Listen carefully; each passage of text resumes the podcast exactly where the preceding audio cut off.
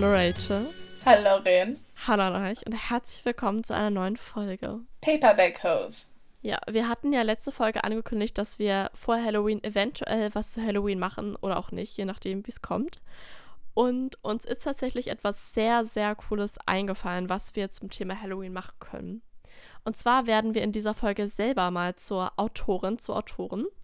Und dafür werden wir jetzt ähm, So Grusel, so Elemente aus der Story. So ein bisschen so Vorgaben werden wir jetzt jeweils ziehen.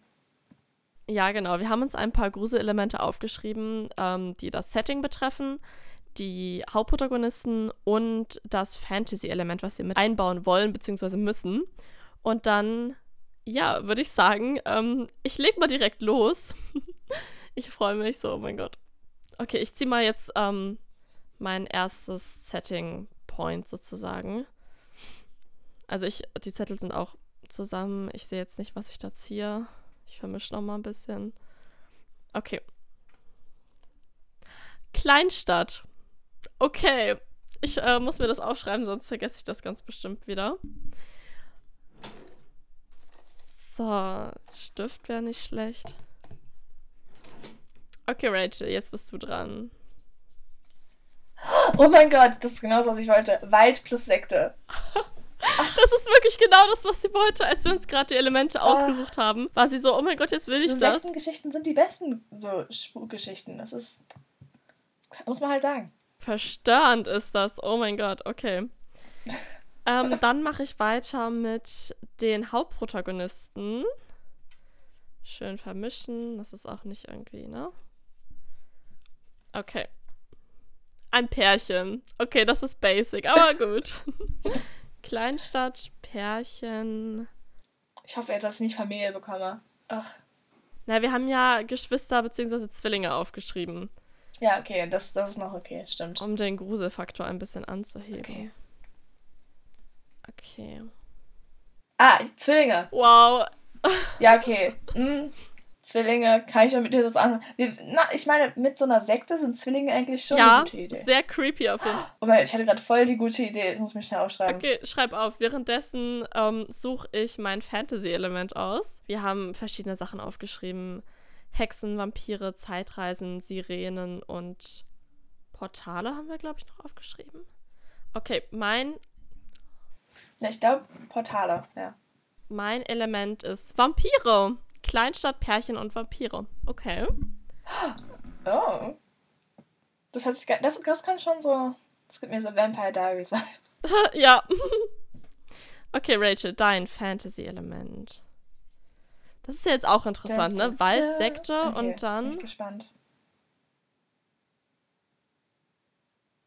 Hexen! Yes! Oh mein Gott, wie gut passt das bitte? Rachel? Oh mein Gott. Ehrlich, das ist. Ich habe meine eigene Hexerei hier betrieben. Wow, okay. Ähm, ja, dann gehen wir gleich zur nächsten Oh mein Gott. Story. Ich, ich will jetzt nicht sagen, weil ich will meine eigene Geschichte nicht spoilern, aber ich habe gerade so viele Ideen. Echt? Also bei mir noch nicht so wirklich. Ich muss mal gucken, wie ich das umsetze. Okay. Ich muss erstmal kurz. Ah ja, ich nehme die Kleinstadt mal bei mir raus. Und mische jetzt neu. Ähm. Cottage am Meer habe ich gezogen für meine zweite Geschichte. Kurz ausschreiben. Cottage am Meer. So, Rachel. Season Run. Du musst natürlich auch die, ähm, den Wald mit der Sekte rausnehmen, das wäre ja sonst langweilig. Das, das wäre sonst nicht fair. Ganz genau. Okay. Oh mein Gott, das fällt. Friedhof! Oh. Oh oh. Ich war übrigens dafür, dass wir noch Zombies mit reinnehmen, aber Laurin war so nein. Ich habe so Mhm. Angst vor Zombies. Was ich auch nachvollziehen kann. Wenn ich vor einer Sache Albträume kriege, dann von Zombies. So, ich kann alles gucken, außer es hat mit Zombies zu tun. Okay. Ähm, ach so, ich muss das Pärchen mal rausnehmen. Und ansonsten.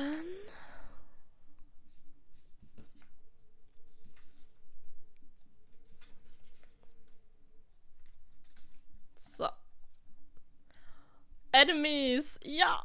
Oh mein Gott, ich wollte das unbedingt Äh. haben. Feinde, also Feinde. Cottage am Meer, Feinde. Also wir haben uns so gedacht, dass sie dann halt irgendwie zusammen da landen, aber sich eigentlich halt hassen. Okay, Rach, du musst natürlich die Zwillinge rausnehmen. Okay. Bin ich gespannt. Freundesgruppe. Okay, okay. Es, es wird schon besser. Also ich kann mir, ich kann mir schon was. Ich, ich wollte aber eigentlich unbedingt einfach nur eine Person haben. Weil ich hasse das so. Weißt du, das ganze Perspektiven. Ich wollte auch einfach nur eine Person haben. Jetzt habe ich zweimal zwei Personen. Das ist ein bisschen. Ja, na gut. Ähm, ja, das Fantasy-Element. Ich muss mal. Was hatte ich gerade gehabt? Vampire, ne? Muss ich mal rausnehmen. Okay. Mm, darum, darum. Oh, Geister! Ja! Oh mein Gott. Uh, doch. Cottage am Meer und so Geister. Oh mein Gott. Das kann ich mir schon Ich will nicht spoilern, aber einfach so ein Geist von so einer Frau in so einem weißen langen Kleid, die sich die Klippe runtergestürzt hat. Oh mein oh. Gott. Leute, ich lebe dafür. Okay, okay. Ähm, was, was hattest du gerade? Du hattest gerade Hexen, ne? Ich hätte gerade Hexen. Ja, dann müsstest du das auch rausnehmen. Ich hoffe, ich bekomme Portale. Okay. Echt? Ja, ich kann mir, ich habe gerade voll die gute Idee gehabt. Wenn ich jetzt nicht Portale bekomme, erzähle ich euch die Geschichte, aber wenn ich Portale bekomme, dann nicht. Rachel so, ja, ich mache mir einfach alles so, wie es passt, passt schon. Ah, Zeitreisen. Okay, Zeitreisen sind technisch gesehen auch Portale, deswegen damit kann ich auch noch leben. Ich lese nochmal vor, was ich habe. Also für meine erste Gruselgeschichte habe ich Kleinstadt, Pärchen und Vampire. Ich bin wahnsinnig gespannt, was ich daraus mache. Und für meine zweite Gruselgeschichte habe ich ein Cottage am Meer, ähm, Enemies und Geister. Ich habe für meine Erstgeschichte beim Setting Wald plus Sekte, Hexen und Zwillinge. Und bei meiner zweiten Geschichte habe ich Friedhof plus Zeitreisen und eine Freundesgruppe. Also, ich muss, aber okay, wollen, wie lange wollen wir so ungefähr sagen von so Schreibanzahl her? Schreib Wortanzahl, nicht Schreibanzahl. Wirklich Wortanzahl, das kann ich aber schlechter einschätzen. Ich würde sagen, von so einem College-Blog zwei Seiten? Ja, doch. Sonst wird es, glaube ich, zu lang, oder?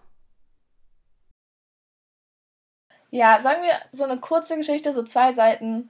Wenn man mehr braucht, braucht man mehr, aber so als Minimum. Ja, man sollte schon versuchen, zwei Seiten. Oder zweieinhalb, meinetwegen auch drei, aber nicht Aber nicht vier. okay, dann, ich freue mich. Also für euch, ähm, ihr werdet ja jetzt sofort weiterhören. Äh, wir haben jetzt noch eine Woche Zeit, um die Geschichten zu schreiben. Das wird cool. Vor allem auch es sind Ferien, also wir haben so viel Zeit. Okay, ich freue mich schon so. Ich bin so gespannt, was wir draus machen. Dann bis gleich. Bis gleich.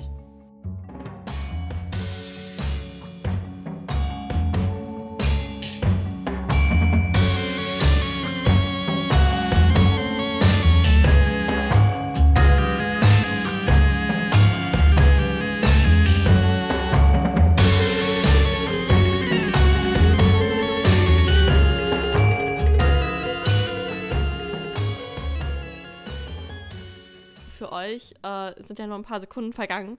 Für uns sind fast zehn Tage vergangen. Ja, das stimmt. Heute ist Dienstag, dann war das letzten Sonntag. Eine ganz, ganz wichtige Sache am Anfang. Wir haben vier Gruselgeschichten geschrieben. Und ich weiß nicht, ich kann jetzt nur für mich sprechen. Ich kenne Rachels Geschichten ja noch nicht. Aber für meine sind auf jeden Fall, lest euch die Triggerwarnung in der Folgenbeschreibung durch. Ich habe da, also ich werde später im Schnitt genau rausschreiben, von wann bis wann welche Triggerwarnungen gelten lest euch die bitte wirklich durch. Also besonders meine Geistergeschichte hat ein paar heftige Elemente und ich möchte nicht, dass ihr irgendwie davon getriggert werdet und irgendwas wieder hochkommt. Ich möchte das auf gar keinen Fall. Also lest euch die Triggerwarnung durch. Wir werden die in der Folge nicht nochmal vor den Stories sagen, weil das sonst ein ziemlich heftiger Spoiler wäre teilweise. Also lest sie euch auf jeden Fall in der Folgenbeschreibung durch und wenn ihr euch nicht wohl damit fühlt, skippt die Geschichte oder skippt die ganze Folge. Aber ansonsten wünschen wir euch sehr, sehr viel Spaß beim Gruseln. Also wir sitzen hier gerade in meinem Zimmer. So Licht ist aus, es sind nur Kerzen an. Wir haben äh, Kürbiscookies und Lebkuchen und äh, Pumpkin Spice Chai Latte. Also wir sind vorbereitet, uns zu gruseln. Ich habe Angst. Ich habe mehr Angst vorm Vorlesen, als alles, was jetzt in den Geschichten passieren könnte. Ja, das Ding ist, ich habe meine Geschichte schon richtig oft vorgelesen. Also ich habe sie endlose Male meinem Freund im Urlaub vorgelesen. Dann habe ich sie meiner Mutter irgendwie endlose Male vorgelesen. Und wir hatten ja auch eine gemeinsame Testleserin. Danke an Lynn, die auf beide letzten Geschichten nicht geantwortet hat. Obwohl, ich muss sagen, heute ist ja Dienstag und ich habe meine Geschichte, beide Geschichten, wirklich erst Montagabend abgeschickt. Oh, wow, okay. Also ich habe meine eine schon vor drei Tagen oder so ihr geschickt. Darauf hat sie auch noch geantwortet. Auf die zweite nicht mehr, aber die habe ich auch erst irgendwie gestern geschickt. Ist okay. Aber ich hatte mehr Kritik erwartet. Aber sie war nur so, ah, das ist voll gut, ich habe mich voll gegruselt. Ich weiß nicht, wie du dir alles ausdenken konntest. Und ich war so, ja, kritisiere mich doch. Das war wirklich so, ich wollte einfach nur Kritik von ihr haben. Und ich habe auch meinen Geschwistern ein paar Stellen vorgelesen. Und die waren auch nur so, ja, passt so. Und ich war so, nein, ich will Kritik. Ich glaube, wenn wir so die uns gegenseitig während des Schreibens vorgelesen hätten, hätten wir mehr so konstruktive Kritik bekommen. Ich will aber gar keine Kritik eigentlich hören von dir. Ich will nur Lob hören. Auf jeden Fall. Okay. Ähm, wer will dann anfangen? Wollen wir das auslosen oder so? Nee. Willst du anfangen? Eigentlich nicht, aber. Ähm, ich kann sonst auch gerne anfangen. Nee, ich habe doch zuerst, ich war doch die Erste, die das erste losgezogen hat. Stimmt, dein erstes Los war doch die Vampirgeschichte mit dem Pärchen. Und dann lese ich ja danach meine Wald-Hexen-Sekte-Zwillinge-Geschichte vor. Meine erste Geschichte ist eine Vampirgeschichte. Und eigentlich müsste man es nicht sagen, aber Triggerwarnungen sind Blut, Tod und Gewalt. Und das sind jetzt keine großen Spoiler. Es ist eine Vampirgeschichte. Leute, was habt ihr erwartet? Die Geschichte heißt Ein Kuss so rot wie Blut.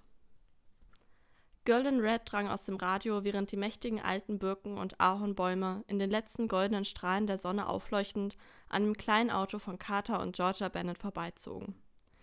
Laut Navi sind wir in 20 Minuten da, las Georgia ihrem frisch gebackenen Ehemann vor. Wird auch langsam Zeit, es ist ja schon bald dunkel, erwiderte Carter und strich dabei über Georgias Oberschenkel. Sie lächelte ihn liebevoll an. Oh Liebling, wir werden so eine schöne Zeit in Silent Creek haben. Sephora hat mir vorhin nochmal geschrieben, wie sehr sie sich freut, dich endlich kennenzulernen. Es ist wirklich lieb von deiner alten Schulfreundin, dass sie uns umsonst in ihrem Hotel wohnen lässt. Ihr müsst sehr eng befreundet gewesen sein. Fragend wandte Carter seinen Kopf seiner Ehefrau zu. Georgia schaute aus dem Fenster und ihr Blick verlor sich in der Ferne. Oh ja, das waren wir. Die allerengsten Freundinnen. Es ist ja wie ausgestorben hier. Carter blickte sich verwundert in den dunklen Straßen von Silent Creek um, während er die Koffer aus dem Kofferraum holte.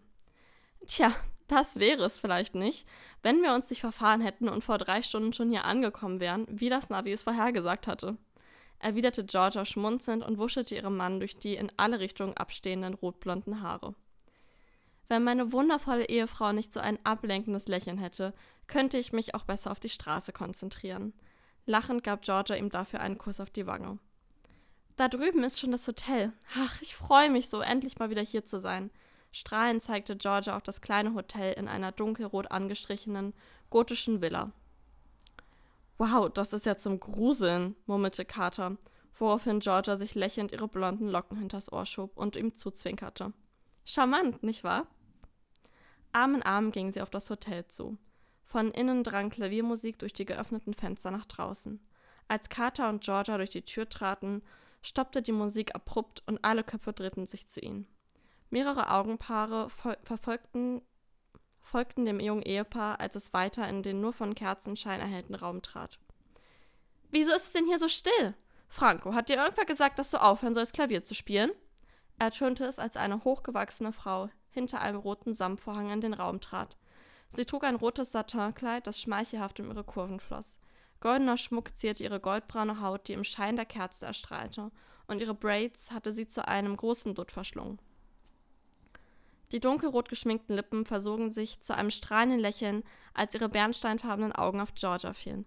Georgina, meine allerliebste Freundin! Mit weit ausgebreiteten Armen schritt sie durch den wieder von Klaviermusik erfüllten Raum auf das junge Ehepaar zu. Sephora! stieß Georgia voller Freude aus. Die beiden Frauen fielen sich lachend in die Arme. Carter atmete tief durch. Die anderen Gäste hatten alle ihre Gespräche wieder aufgenommen und niemand warf ihnen mehr seltsame Blicke zu. Das gab ihm Gelegenheit, sich im Raum umzusehen. Die Wände waren rot gestrichen mit aufgemalten schwarzen Blumenranken. Die Sessel und Stühle waren mit dunkelrotem Samt bezogen und von der Decke hingen drei goldene Kronleuchter mit echten Kerzen herab.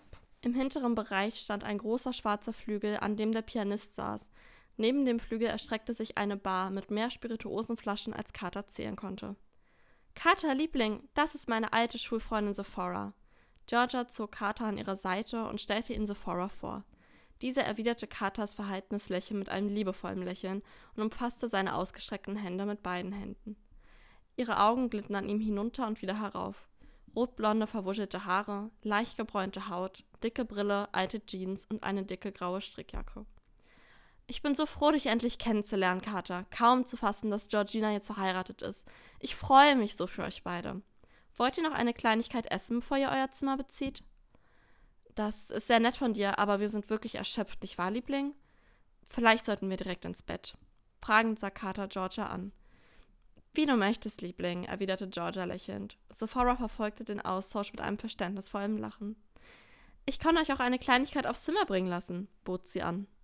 Oh, Sephora, das klingt perfekt, wenn es dir keine Umstände bereitet. Georgia blickte sie hoffnungsvoll an. Ach, Georgina, für meine älteste Schulfreundin mache ich doch alles. Der dunkelrote Teppich schluckte die Geräusche ihrer Schritte, als das junge Ehepaar den Flur entlang ging, auf der Suche nach ihrer Zimmernummer. Dieses Hotel ist wirklich besonders eingerichtet, murmelte Carter, während er sich umsah. Die Wände waren wie bereits unten rot mit schwarzen Blumenranken bemalt und in regelmäßigen Abständen waren goldene Kerzenhalter mit ebenfalls dunkelroten Kerzen angebracht, die den Gang erleuchteten. Dann warte, bis du die Zimmer gesehen hast, schmunzelte Georgia. Nachdem sie ihre Zimmernummer 666 gefunden hatten und eintraten, kam Carter wirklich nicht mehr aus dem Staunen heraus. Die Wände waren in demselben Muster gehalten wie schon der Flur und der Barbereich. Aber das Highlight des Raums bildete das luxuriöse Himmelbett aus schwarzem Ebenholz und roter Seide. Auf der anderen Seite des Raums befand sich eine kleine Ecke mit Sesseln, ebenfalls aus schwarze, schwarzem Ebenholz mit rotem Samt bezogen. Während Carter sich noch staunend umsah, ging Georgia schmunzelnd ins Bad, um sich frisch zu machen. Mit einem leisen Klicken schloss sie die Tür.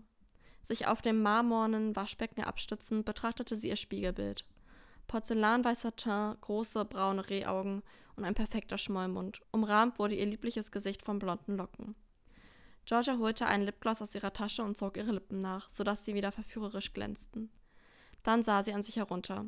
Ihr aprikotfarbenes Wollkleid schmiegte sich nach wie vor wohlwollend an ihre Figur.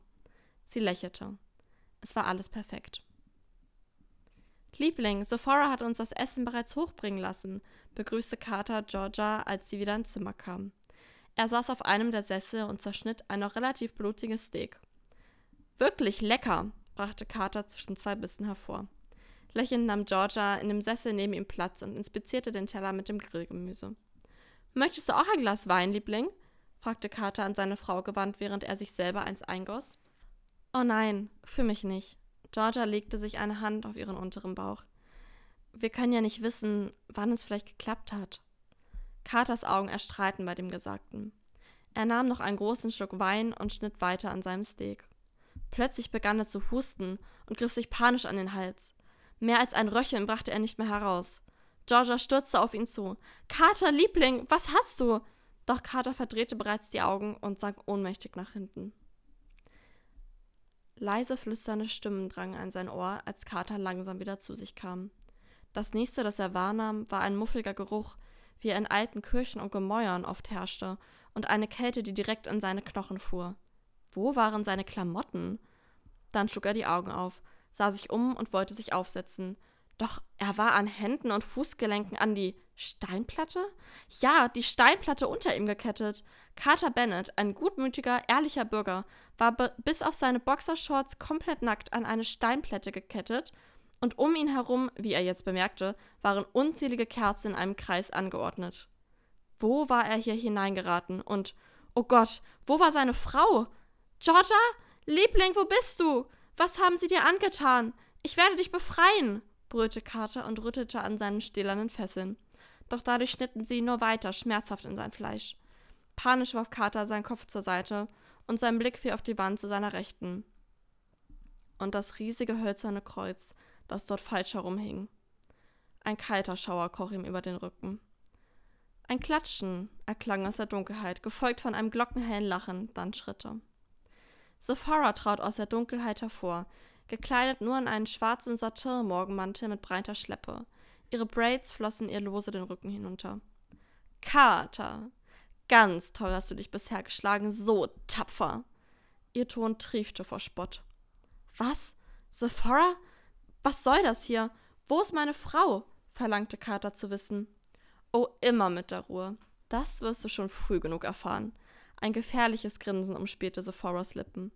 Während sie weiter auf ihn zuschritt, kamen mehr und mehr Gestalten in langen Umhängen, mit tief ins Gesicht gezogenen Kapuzen aus der Dunkelheit. Sie bildeten einen zweiten, großen Kreis um den Kreis aus Kerzen. Ach, Carter, Carter Bennett. Es gibt so vieles, was du nicht weißt. Aber deine Familie hat mir vor langer Zeit ein sehr großes Unrecht getan, was heute gesühnt werden wird. Endlich. Sephora würdigte Carter keines Blickes, obwohl sie mit ihm sprach. Sie war viel zu konzentriert auf das große alte Buch auf dem Altar. Beides war wie aus dem Nichts zu Carters Füßen aufgetaucht. Ihre langen roten Nägel fuhren über die Seiten. Was. Was willst du von mir? Wenn es um Geld geht? stammelte Carter völlig verängstigt. Kleiner, unwissender Kater. Ich erzähle dir jetzt mal eine Geschichte. Vor langer, langer Zeit kam eine wunderschöne, unsterbliche Frau nach Silent Creek. Am Tag war sie eine viel umwordene Lady, doch des Nachts war sie das gefährlichste Monster, das diese Welt je gesehen hat. Sie hatte nicht vor, in dieser jämmerlichen Kleinstadt zu bleiben, und nachdem sie sich an den schwachen Menschen hier genug gelabt hatte, war sie bereit weiterzuziehen. Doch sie war überheblich geworden und hatte die Jägerfamilie nicht bemerkt, die hier lebte. Sie war jedoch nicht unbemerkt geblieben. Und so nutzten die verdammten Monsterjäger die Gunst der Stunde und sprachen einen Bann über die unsterbliche Frau. Fortan konnte sie weder ihre volle Kraft nutzen, noch die Grenzen dieser Stadt verlassen. Bis sie darauf kam, wie man diesen Bann aufhob, waren die Nachfahren dieser Monsterjäger weggezogen. Ganze 150 Jahre ist das jetzt her. Also rate doch mal, was meine und was deine Rolle in dieser Geschichte ist. Kleiner Tipp: Die Monsterjäger hießen Bennett mit Nachnamen. Jetzt durchbohrten Sephoras Augen Carter geradezu. Carter schnappte verängstigt nach Luft und wandte sich unter den Fesseln. Ein Kichern ertönte. Carters Kopf ruckte nach oben. Das war doch. Oben auf der Kanzel, wo sonst der Pfarrer zu seiner Gemeinde sprach, saß Georgia und baumelte mit den Beinen.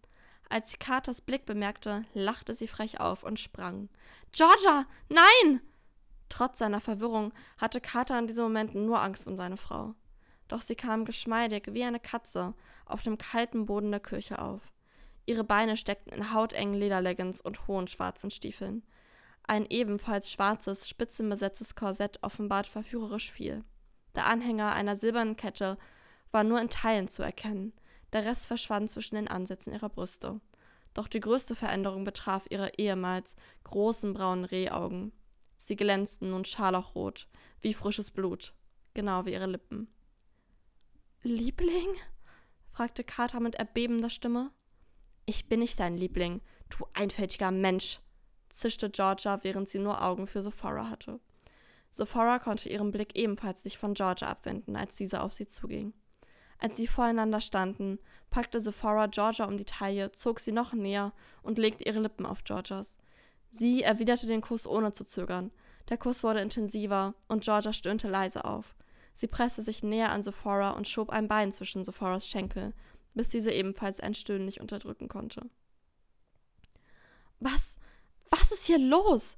Carter verstand die Welt nicht mehr. Als Antwort bekam er ein Fauchen von Georgia. Langsam lösten sich die beiden Frauen voneinander. Es wird Zeit. Sephoras Stimme klang leicht belegt, aber fest entschlossen. Eine der Kapuzengestalten trat aus dem Kreis heraus und überreichte Sephora einen Gegenstand in schwarzem Samt eingeschlagen. Diese warf Georgia einen fragenden Blick zu. Willst du? war die Frage, die folgte. Für dich würde ich alles tun, lautete Georgias gehauchte Antwort. Sie nahm den Gegenstand entgegen und wickelte ihn aus dem Samtstoff. Ein langer silberner Dolch mit verschnörkeltem Griff fiel ihr in die Hände. Mit dem Dolch in der Hand schritt sie in den Kreis aus Kerzen und näherte sich Carter. Als sie neben ihm stand, versuchte er nach ihrer Hand zu greifen. Fass mich nicht an! fauchte sie ihn an. Dabei erhaschte Carter einen Blick auf ihre spitzen Eckzähne. Wieso tust du all das hier? fragte er Georgia verzweifelt. Für meine Königin tue ich alles. Und jetzt halt die Klappe! Sie packte seinen rechten Arm, setzte die Dolchspitze an und stach zu. Die Klinge schnitt wie durch Butter, von der Ellenbeuge bis zu Handgelenken. Ein tiefer, sauberer Schnitt, aus dem frisches Blut auf die Steinplatten floss. Carters Schmerzensschreie ignorierend, wiederholte sie die Prozedur am linken Arm.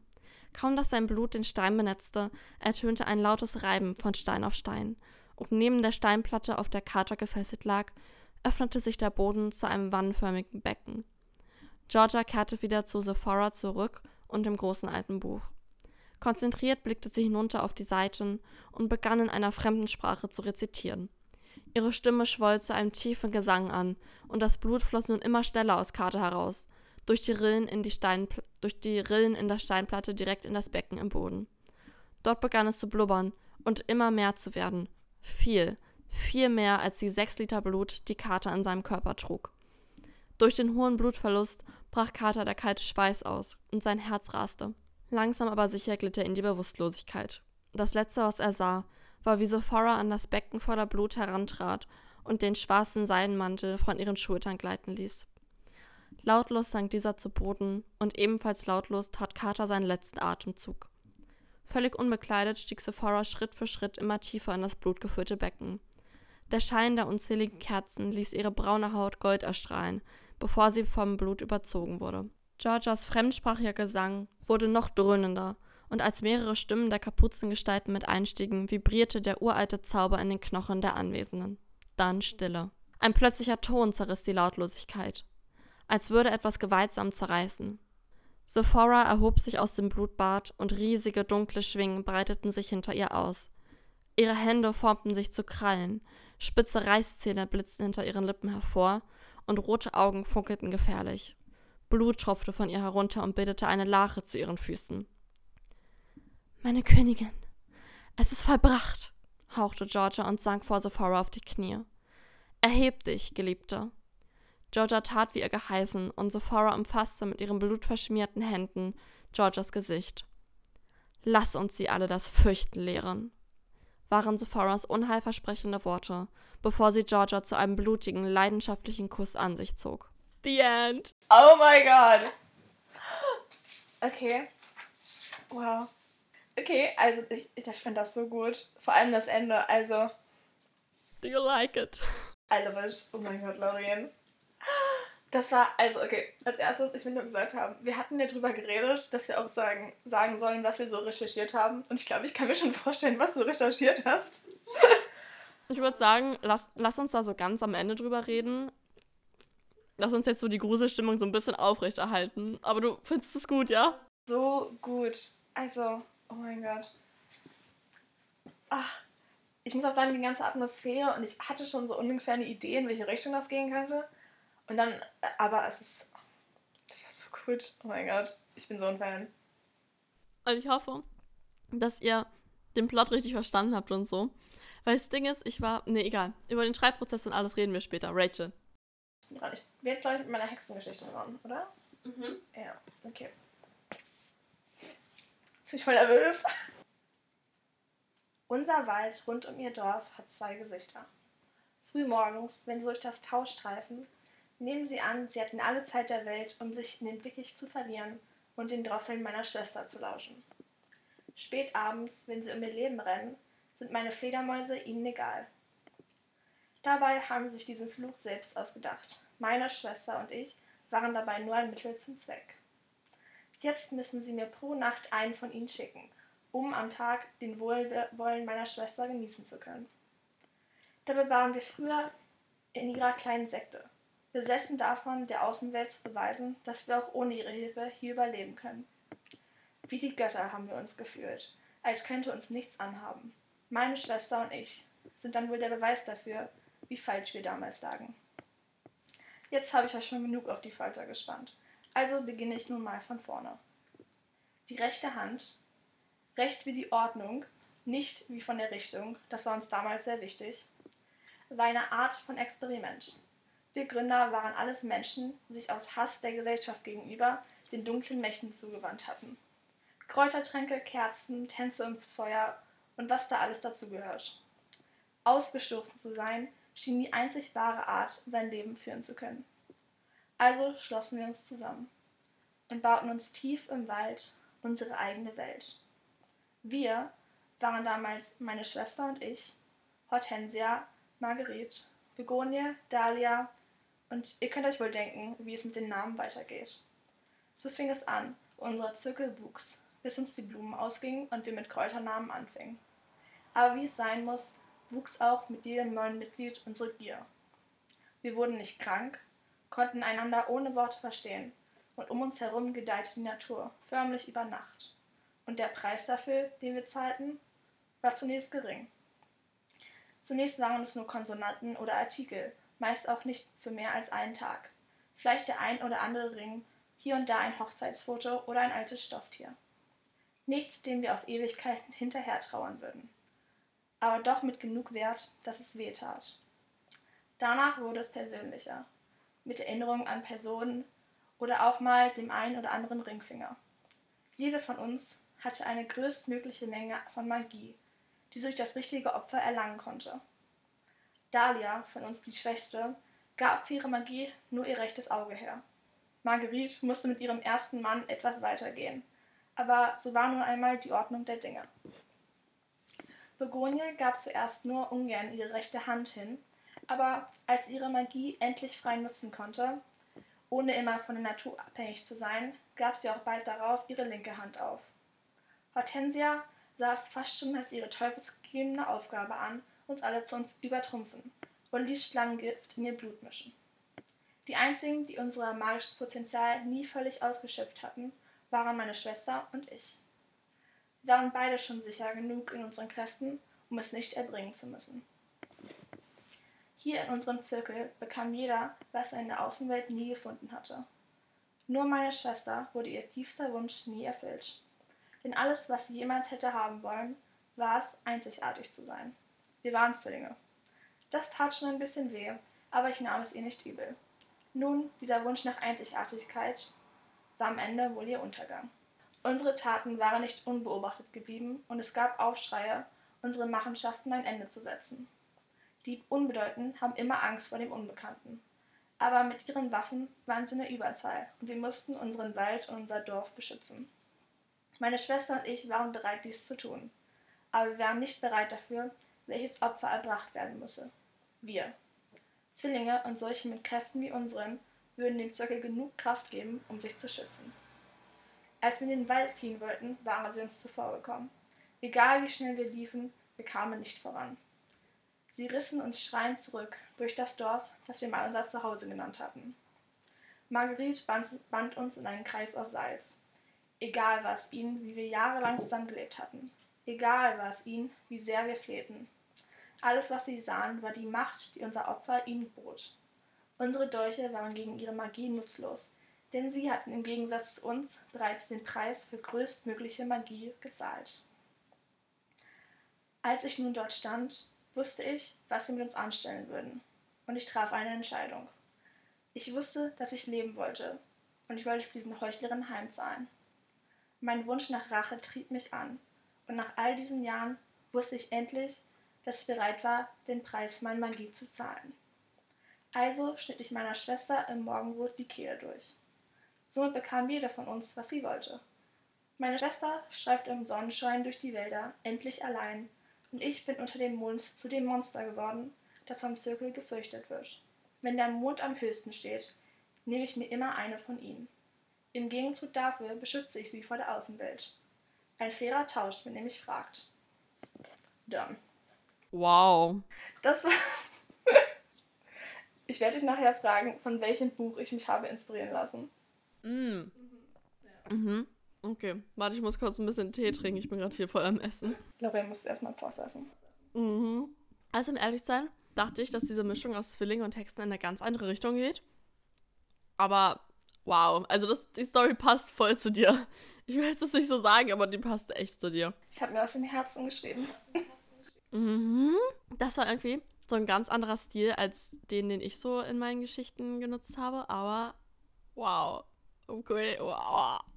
Schon, schon sehr spooky, auch so Wald und so. Okay, meine nächste Geschichte. Ich bin so gespannt auf diese Geschichte. Ja, weil meine nächste Geschichte hat sehr viele Triggerwarnungen. Mm, also natürlich jetzt mal für generelle Gruselelemente. Und für den Rest guckt bitte, bitte in die Folgenbeschreibung, weil es ist echt ein bisschen. Ich weiß auch nicht, was in dieser Geschichte mit mir durchgegangen ist.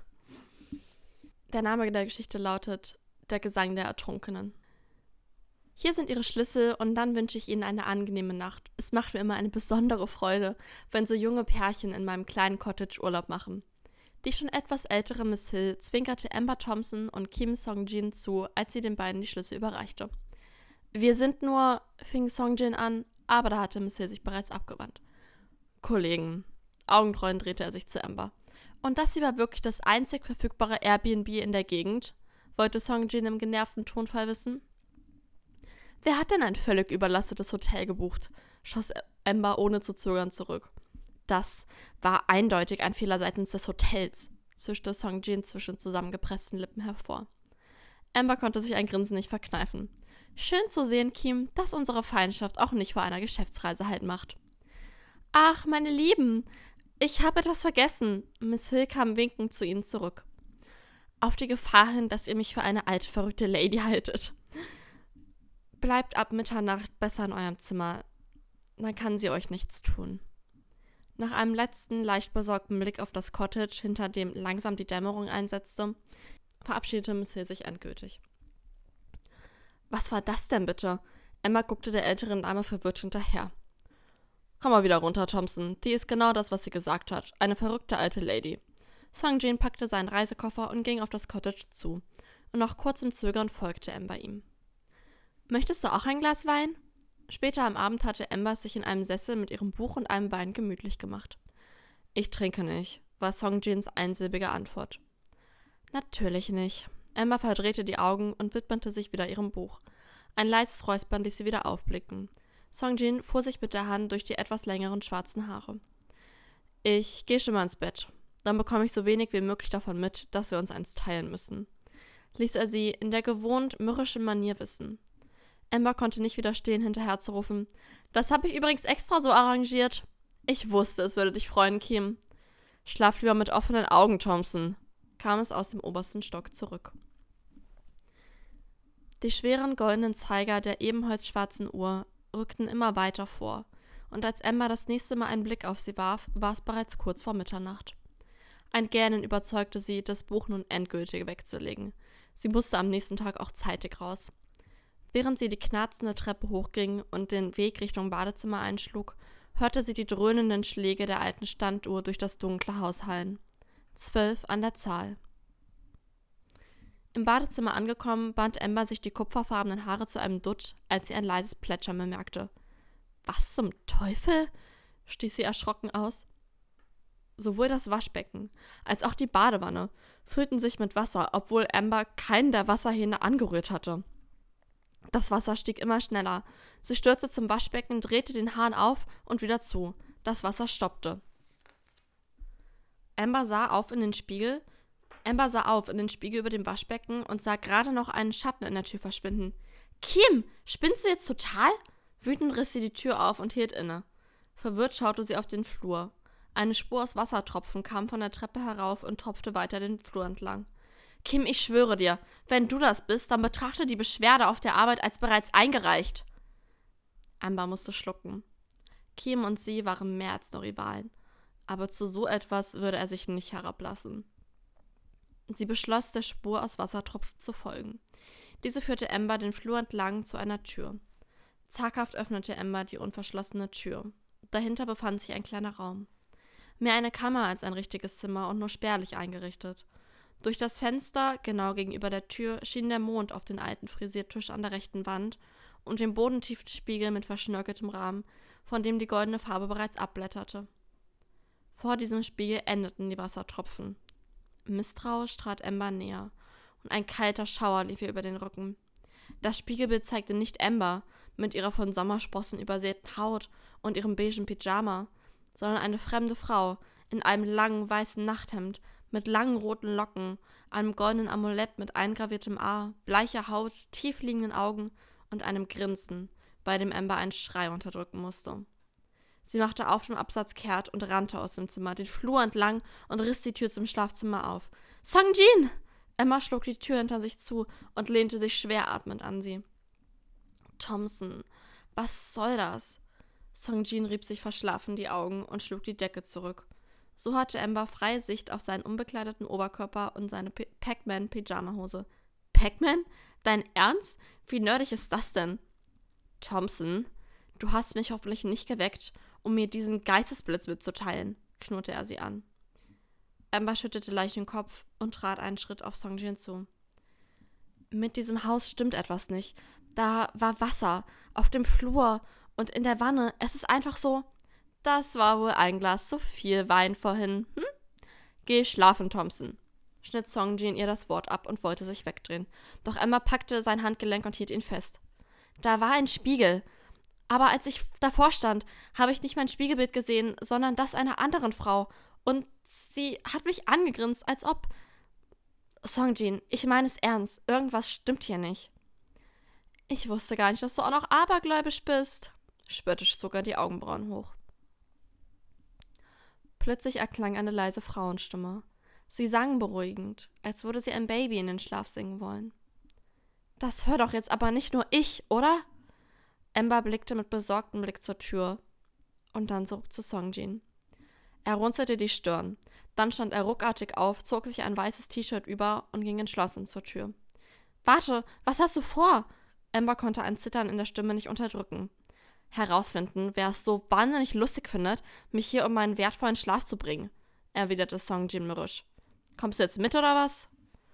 Das ungute Gefühl in ihrem Bauch runterschluckend lief Amber ihm hinterher.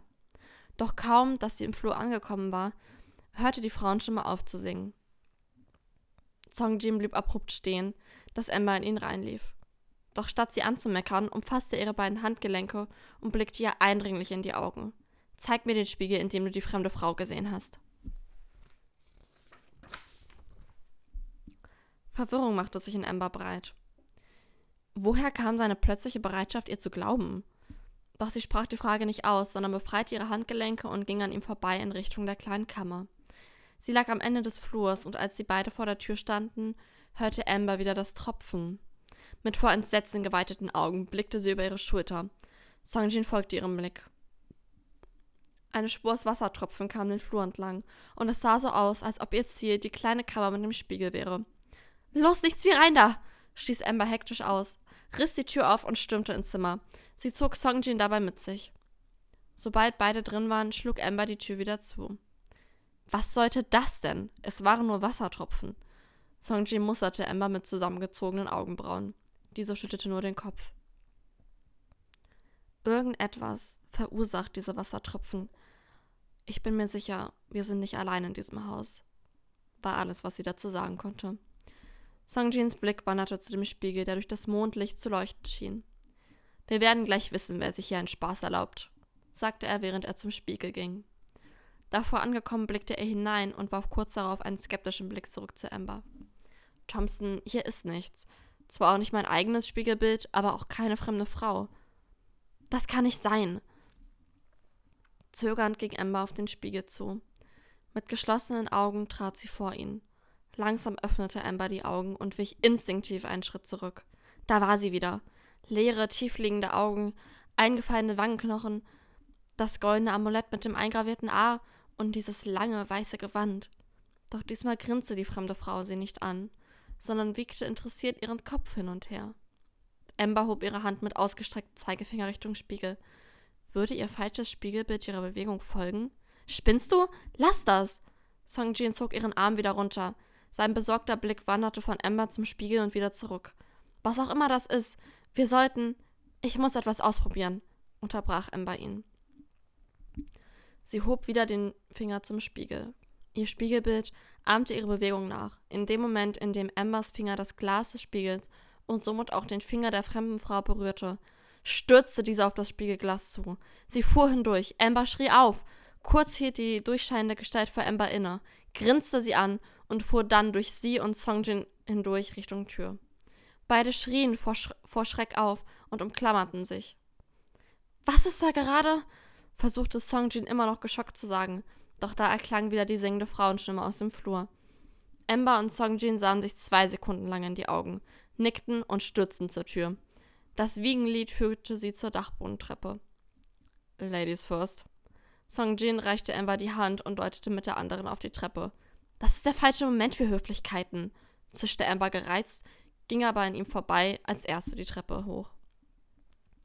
Doch als beide auf dem Dachboden standen, konnten sie nichts außer Dunkelheit sehen, die aus jeder Ecke zu kriechen schien. Songjin holte sein Handy aus seiner Pyjamahose hervor und leuchtete einmal rundherum. Nichts außer hin und wieder ein paar Spinnweben. Der Gesang kommt mehr aus dieser Ecke. Langsam wagte Ember sich weiter in den Dachboden hinein. Als ob es aus der Wand kommen würde, murmelte Songjin, der ihr gefolgt war. Er tastete mit der einen Hand die Wand ab und mit der anderen leuchtete er nach.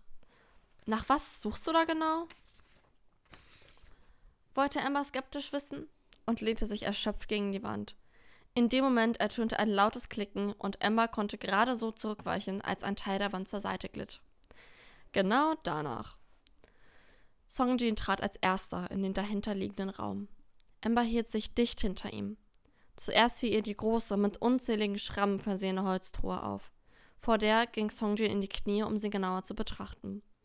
Amber hingegen ging weiter in den Raum hinein, wo der Gesang noch etwas lauter wurde. Doch ein Knarzen hinter ihr hielt sie zurück.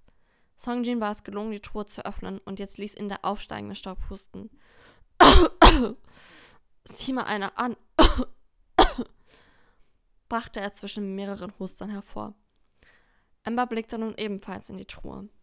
Der Inhalt war überschaubar. Ein von Motten zerfressenes altmodisches Brautkleid, eine alte Armeeuniform und ein Buch mit einem ausgeblichenen roten Ledereinband. Amber nahm das Buch vorsichtig heraus und blätterte die Seiten durch. Es sieht nach einem Tagebuch aus, murmelte Amber. Songjin sah ihr über die Schulter. Von 1913. Da fängt es zumindest an. Amber begann, einzelne Seiten genauer zu lesen. Jane Sullivan hat hier mit ihrem Ehemann Archie gelebt. Die beiden waren sehr glücklich, wie es schien. Oh, 1914. Dann begann der Krieg und Archie wurde einbezogen. Sie erkannte erst danach, dass sie schwanger war. Wie schön für die beiden. Amber lächelte leicht. Nein, gar nicht schön. Lies weiter. Er starb nach nur drei Monaten im Krieg, fuhr Song Jin mit bitterer Stimme fort. Mein einziger Trost war sein Kind, das sich unter meinem leidenden Herzen trug, las Amber leise vor. Die nächsten Seiten blieben leer. Dann begann Jane wieder zu schreiben. Die Schrift war krakelig und nicht mehr auf den Linien. Oh, Scheiße. Das Kind wurde tot geboren, entfuhr Songjin. Die Einträge wurden immer wirrer. Im Spiegel sehe ich ihn. Oh, mein Geliebter, du hast mich nie verlassen, nie gegangen. Ihr bleibt für immer bei mir. Ich halte ihn hier fest. Lauteten die nächsten Zeilen. Sie ist wahnsinnig geworden, flüsterte Songjin. Was? Die Frau hat erst ihren Mann verloren und dann musste sie auch noch ihr totes Kind zur Welt bringen. Sie war nicht wahnsinnig, sondern tief traumatisiert. Und damals gab es sicher niemanden, der das erkannt hat und ihr so helfen konnte, wie sie es gebraucht hätte, zischte Ember ihm zu. Songjin sah betreten zu Boden. Plötzlich knarzte es im hinteren Teil des Dachbodens und der Gesang wurde wieder lauter. Songjin, meinst du, dass es? begann Ember zögerlich. Es gibt nur einen Weg, das herauszufinden. Songjin stand auf, nahm Ambers Hand und gemeinsam wagten sich weiter in die Dunkelheit. Was sie dort entdeckten, ließ ihnen die Haare zu Berge stehen. Im Schatten verborgen stand eine Kinderwiege aus weißem Holz und mit elfenbeinfarbenem Spitzenstoff bestückt. Mit vor Angst geweiteten Augen trat Amber langsam näher an die altmodische Wiege heran. Eine böse Vorahnung machte sich in ihr breit. Im Inneren lag ein ebenfalls weißes Seidentuch ausgebreitet doch unter diesem Tuch zeichneten sich die Konturen eines sehr kleinen Körpers ab. Diesmal konnte Emma den Aufschrei nicht unterdrücken. Songjin war sofort bei ihr. Jane hat ihren Sohn hier festgehalten. Wie sie es geschrieben hat, stellte Songjin viel nüchterner fest, als er sich fühlte. Ein Rascheln ließ ihre Köpfe herumfahren. Aus dem Schatten trat jemand auf sie zu. Ember und Songjin umklammerten sich an den Händen und hielten vor Angst die Luft an. Die fremde Frau aus dem Spiegel trat auf sie zu, ihre Gestalt grau und durchscheinend. Sie sang das Wiegenlied, ihr Gesicht war gezeichnet vor Trauer und Tränen liefen ihre Wangen hinunter. Als die Geisterfrau an der Wiege angelangt war, starrte sie Amber intensiv in die Augen und umklammerte ganz plötzlich ihre Hand. Sieh! Es war, als würde Amber nach hinten gerissen und Bilder flackerten vor ihren geschlossenen Augen auf. ein totes Kind in den Armen, ein Haus voller ausgestopfter Tiere, der Spiegel in der kleinen Kammer, ein hochgewachsener Mann in Armeekleidung lächelt ihr aus dem Spiegel zu, das Kind in der Wiege, eine stürmische Nacht, die Klippe hinter dem Cottage und dann das Gefühl zu ertrinken. Nein! Mit einem Aufschrei entriss Ember der fremden Geisterfrau ihre Hand. Du, du bist Jane! Du hast dein totes Kind präparieren lassen wie ein ausgestopftes Tier, damit sie dich nicht allein zurücklassen. Aber dann hast du sie verlassen. Du hast dich von der Klippe gestürzt, stammelte Ember entsetzt. Janes Gesicht verzerrte sich vor Zorn. Raus! Sie stürzte auf Ember und Songjin zu, und die beiden rannten um ihr Leben. Die geheime Tür schwang wie von Geisterhand wieder auf, und sie rannten weiter in die Dachboden, weiter die Dachbodentreppe hinunter, den Flur entlang, noch eine Treppe hinunter, in die Küche. Oh Gott, was war das? versuchte Songjin atemlos zu sagen. Doch Jade erlaubte ihnen nicht aufzuatmen. Ihr Gesang setzte wieder ein und wurde immer lauter. Erst ein Plätschern und dann ein Sprudeln setzte ein, und mit Entsetzen sahen Ember und Songjin, wie sich das leere Waschbecken schnell mit Wasser zu füllen begann und überlief. Das Badezimmer, begann Ember, doch da sahen sie bereits Wasser die Treppe hinuntertropfen. Wie können wir sie stoppen? Was hat sie dich noch sehen lassen? fragte Songjin panisch. Ich. ich weiß nicht. Ihr Kind, ihren Tod und. oh Gott, der Spiegel. Sie hat gedacht, sie sehe ihren Mann in dem Spiegel. Deswegen schrieb sie, er hätte sie nie verlassen, beendete Songjin mit schockiertem Blick Embers Satz. Ein Gedanke ließ Ember laut nach Luft schnappen. Was, wenn sie irgendwie darin gefangen ist, in dem Spiegel? Bevor Songjin etwas erwidern konnte, rauschte Jane die Treppe hinunter mit einem Grinsen auf sie zu. Sie packte Ember und zerrte sie zur Hintertür, die wie von Geisterhand aus den Angeln flog. Ember! brüllte Songjin und rannte ihr hinterher in die dunkle Nacht hinaus. Es regnete in Strömen. Zerstör den Spiegel! schrie Ember erstickend. Songjin war, war wie zerrissen. Er konnte Ember nicht mit Jane alleine lassen. Doch wenn das der einzige Weg war, sie aufzuhalten. Er drehte sich zurück zum Haus und rannte wie noch nie zuvor in seinem Leben. Im Wohnzimmer packte er einen alten, schweren Kerzenständer und rannte weiter die Treppe hinauf in die kleine Kammer. Vor dem Spiegel angekommen, zögerte er nicht, sondern schlug mit dem Kerzenständer mehrere Male auf das Spiegelglas ein. Die Scherben flogen um ihn herum zu Boden. Schwer atmend ließ er den Kerzenständer sinken und blickte durch das Fenster hinaus. Er sah Jane und Amber am Rand der Klippen. Sofort rannte er wieder los, in die, in die nasse Nacht hinaus zur Klippe. Er sah Jane mehr und mehr verblassen, doch er war nicht schnell genug und mit einem letzten lauten Lachen stieß Jane Amber über, über die Klippe, bevor sie komplett verblasste. Nein! Song Jin überlegte keine Sekunde, bevor er hinterher sprang. Im Fallen stieß er ein Stoßgebet aus, dass er noch einmal erleben würde, wie Amber ihn nur Kim und er sie nur Thompson nannte. Der Aufprall kam schneller als erwartet. Doch er hatte bereits genug Luft angehalten, um unter Wasser sofort die Augen aufzuschlagen und Amber nachzutauchen. Er sah sie und seine Züge wurden stark und präzise. Als er endlich ihre Hand zu fassen bekam, wurde seine Luft jedoch knapp. Mit zusammengebissenen Zähnen brachte er sie beide an die Oberfläche. Zum Glück war das Meer trotz des Regens relativ ruhig und mit letzter Kraft schwamm Songjin sich und Ember an den, an den steinigen Strand. Dort angekommen, begann er sofort Ember wieder zu beleben. Ihre Lippen waren be bereits blau angelaufen. So leicht kommst du mir nicht davon, Thompson, fluchte Songjin. Hustend kam Ember wieder zu sich. Sie drehte sich auf die Seite und spuckte Wasser. Schwer atmend legte sie sich neben Songjin auf den Steinstrand. Sie fassten sich an den Händen. Als am nächsten Morgen die Sonne langsam aufging, standen Amber und Songjin bereits mit gepackten Taschen vor dem Cottage. Nach zwei heißen Bädern hatten sie ihre Sachen bereits nachts gepackt und waren in diesem Haus nicht mehr zum Schlafen gekommen. Das übergelaufene Wasser war verschwunden. Ob die Wiege und die Glasscherben noch da waren, wo sie zurückgelassen wurden, wussten sie nicht. Den Dachboden und die kleine Kammer hatten weder Amber noch Songjin wieder betreten. Miss Hill kam den kleinen Hügel hinauf, auf dem das Cottage stand. Was für eine unchristliche Uhrzeit zum Auschecken, murmelte die alte Frau verärgert. Das tut uns wirklich leid, aber wir haben leider einen unerwarteten frühen Termin, sagte Songjin mit fester Stimme. Miss Hill nickte und nahm die Schlüssel von Emma entgegen. Als Emma sich gerade abwenden wollte, sah sie ein goldenes Funkeln unter den Falten der Bluse, die die alte Frau trug, ein goldenes Amulett mit zerkratzter Gravur lag dort zwischen blumigen Rüschen. Wenn ich es mir genau überlege, Miss Hill, sollten Sie mal auf Ihren Dachboden und in der kleinen Kammer mit dem Spiegel nachsehen. Dort sind Dinge, die schon lange nicht mehr hierher gehören. Mit diesen Worten wandte Amber sich ab und zog Songjin mit sich. Sie warfen keinen Blick zurück. Oh mein Gott. Ich habe jetzt. Hat ja. das Amulett her? Ja, gute Frage. Questions. Oh mein Gott. Okay, ich lese meine jetzt vor. Meine letzte und dann können wir zu den zum Juicy Part kommen. Okay. Oh mein Gott, das war. Ich bin begeistert. Ich hatte kurz einen Moment, wo ich wirklich war, ich so, nein, ich kann mir das nicht mehr anhören. Ich war kurz davor, als das Kind, also als sie zu dieser Krippe gegangen sind, ich war so, nein. Ach, Laurin, hör auf. Okay. Jetzt zu meiner zweiten Geschichte. Bett war zu spät. Wir hatten uns für 22 Uhr am Grab von Ferdinand von Dammer verabredet. Falls ihr, wie ich hoffe, nicht an der Geschichte von unserer kleinen Stadt interessiert seid, erkläre ich euch, wer Ferdinand von Dammer ist. Als 1827, die was auch immer, wo auch immer, irgendwas einnahm, beschloss ein mutiger weißer Mann, dass er genug davon hatte, sich an Gesetz und Ordnung zu halten, und gründete seine eigene Stadt, Roslyn, benannt nach seiner Frau. Zufälligerweise war eben diese Frau kurz zuvor tragisch verunglückt.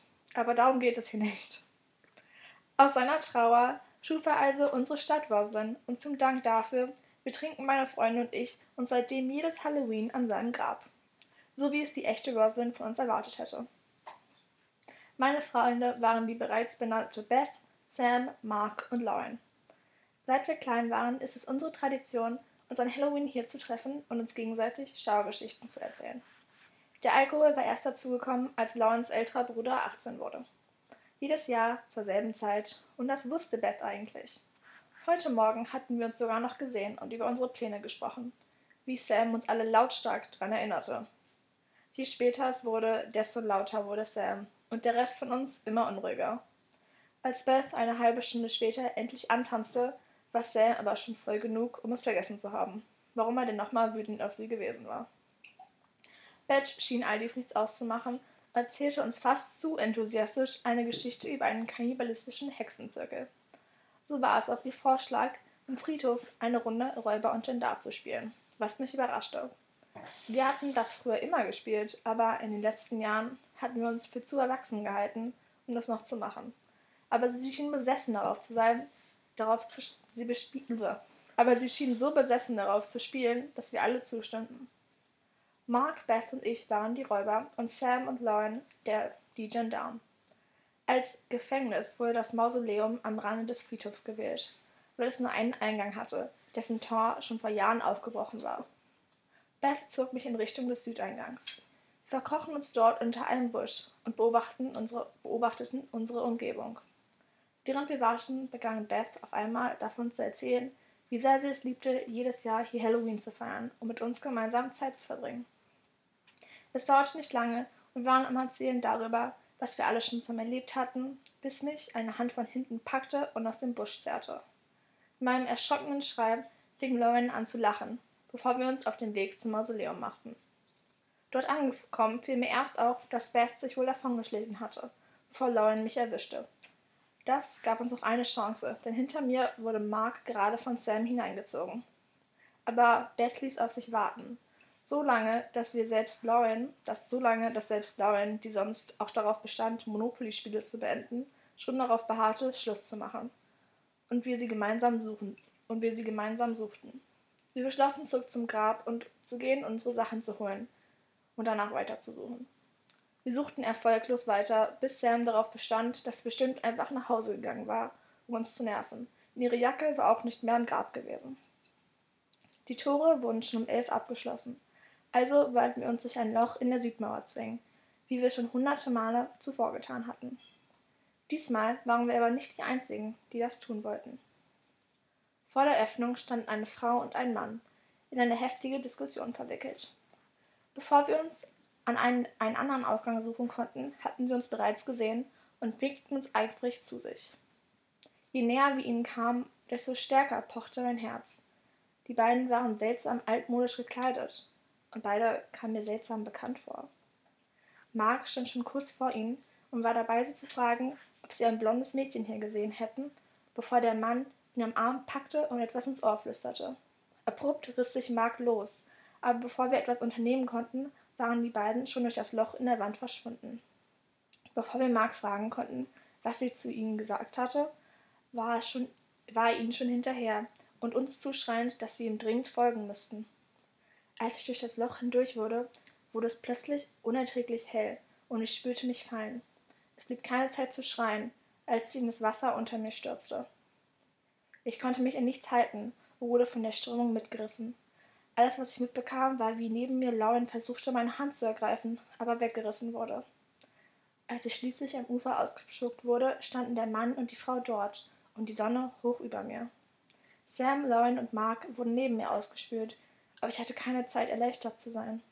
Erstens war es vor fünf Sekunden auf der anderen Seite der Mauer noch tiefste Nacht gewesen. Zweitens gab es nirgends um den Friedhof einen Fluss.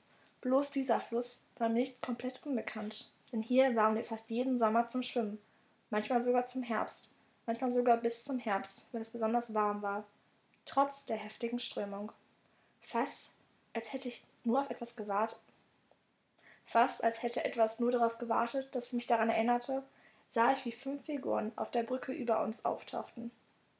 Lauren, Sam, Mark und ich sahen, wie Beth, Sam, Lauren, Mark und ich dort auf der Brücke standen und Hand in Hand von der Brücke sprangen. Wir sahen, wie fünf Körper untergingen, aber nur vier wieder auftauchten. Sie hatte Glück, dass heute der Schleier besonders dünn war zwischen unseren Welten. So könnte eure Beth sich noch verabschieden. Die Worte des Manns wollten keinen Sinn ergeben, aber bevor einer von uns etwas erwidern konnte, waren die beiden schon verschwunden, und ich spürte, wie sich der Boden unter meinen Füßen von Sand zu Laub veränderte. Wir mussten nicht einmal miteinander sprechen, bevor wir wieder am Friedhof zurück in Richtung Fluss losrannten. Die Kerzen, die die Brücke schmückten, ließen uns innehalten, denn dort am Ufer standen nicht nur Beths Eltern, sondern auch unsere. Und dort an der Brücke steht nicht nur ihr Foto, sondern auch das von uns. Während der Kirchturm Mitternacht schlägt, ist mein letzter Gedanke, wie uns mein Vater immer vor den, vor den starken Strömungen gewarnt hatte. Ende. Was? Sie sind alle tot. Also, okay. Ich muss ein bisschen Kontextinformation geben, weil ursprünglich hatte ich das so geplant, dass der letzte Satz sagen, mein letzter Gedanke war, dass Beths Vater fast an dem Aneurysma gestorben ist und dass wir sagen immer vor dieser starken Strömung gewarnt wurden, weil ich eigentlich wollte, dass Beth zuerst stirbt an einem Aneurysma und dann danach werden die alle, aber alle von dieser starken Strömung mitgerissen und ertrinken alle. Aber das habe ich dann noch nicht reingetan. Denn im Endeffekt sind sie einfach alle ertrunken wegen der Strömung. Okay, aber wann ist jetzt diese Halloween-Nacht da passiert? Also, das, okay, ich weiß, also, im Prinzip, sie sind alle zusammen schwimmen gegangen, sind aber, weil es Halloween war, morgens sind sie geschwommen gegangen, sind alle wieder als Geister aufgetaucht und dann haben sie ihren Tag so normal weitergemacht, aber haben halt nicht realisiert, dass außer sagen den anderen Geistern konnte sie keiner anders sehen, sind dann zum Friedhof gegangen und Beth hat das aber früher als die anderen realisiert, weil sie nochmal nach Hause gegangen ist und ihre Eltern konnten sie nicht sehen und dann haben sie das erst später rausgefunden. Und Beth hat es schon realisiert und ist schon weitergegangen, aber die haben das erst realisiert, als es schon Mitternacht war. Oh wow, oh, oh mein Gott. Also ich muss sagen, die letzten paar Sätze, wo es so war, ähm, die sind irgendwie zur Brücke gegangen, da standen Kerzen und dann die Bilder von den allen. Richtig Gänsehaut, ey, richtig gestorben. Deswegen, ach, aber oh mein Gott. Okay, wo sollen wir anfangen? Also um die Stimmung jetzt so ein bisschen aufzulockern, damit ihr jetzt nicht alle ähm, Angst haben müsst einzuschlafen, wegen unseren gruseligen Geschichten. Aber machen wir jetzt auch so einen kleinen Aftertalk, so über unsere Recherche, Schreibprozess, bla bla. Soll ich mal Licht, so ein bisschen Licht anmachen oder ist die Stimmung. Ich mag die Stimmung auch. Okay, gut, perfekt. Wo wollen wir anfangen? Hm, vielleicht erstmal, willst du noch was zu deinen eigenen Geschichten sagen? Ich habe ja meine noch ein bisschen erklärt.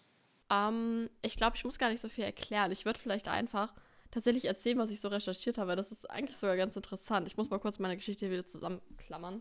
Also das Ding bei der Geistergeschichte ähm, ich hoffe, dass alle Leute, die sich davon irgendwie getriggert fühlen könnten, vorher die Triggerwarnung gelesen haben. Ich hoffe, dass ich damit niemanden irgendwie verletzt habe oder so, weil es war schon hart. Aber ähm, bei der Geistergeschichte war es irgendwie so, ich hatte von Anfang an so, dass ähm, Frau und Mann sind Geschäftspartner irgendwie, so Kollegen hassen sich, sind so auf einer Geschäftsreise und das Hotel ist komplett überbucht irgendwie Und deswegen müssen sie in dieses Cottage Airbnb. Und da geht dann halt richtig der, der kranke Scheiß ab. Und da ist halt diese Geisterfrau. Das war so alles das, was ich hatte. Und ich hatte aber absolut kein, keine Background-Story zu der Geisterfrau. Was hat sie gemacht? Was ist ihr Ziel? Ich habe mir für all meine Charaktere so ein Ziel überlegt, damit ich so ein bisschen die Handlung, damit die so ein bisschen richtigen Verlauf hat und sinnvoll ist. Und ich wusste nicht, was das Ziel von dieser Frau ist. Und ich war richtig frustriert. Und dann war ich irgendwie mit meinem Freund äh, irgendwie in meinem Zimmer zusammen dann, oder wir haben telefoniert oder so und ich war richtig frustriert und dann habe ich so angefangen, so Freestyle rumzuplotten und den größten Blödsinn habe ich da erzählt. So richtig komplizierte Geschichten, die man so in sieben, also okay, vier Seiten, vier, fünfeinhalb Seiten waren es jetzt, ähm, nicht so richtig darlegen konnte. Und dann bin ich halt auf die Sache mit dem Baby gekommen. Und dann war ich halt so, das ist so der absolute Gruselfaktor. Kleine Kinder, super gruselig. Also ich kann euch nicht sagen, ob man das wirklich so präparieren kann. Die Inspo dazu war so ein bisschen, kennt ihr, kennst du Bates Motel? Ich habe davon gehört, aber guckt habe ich es nicht.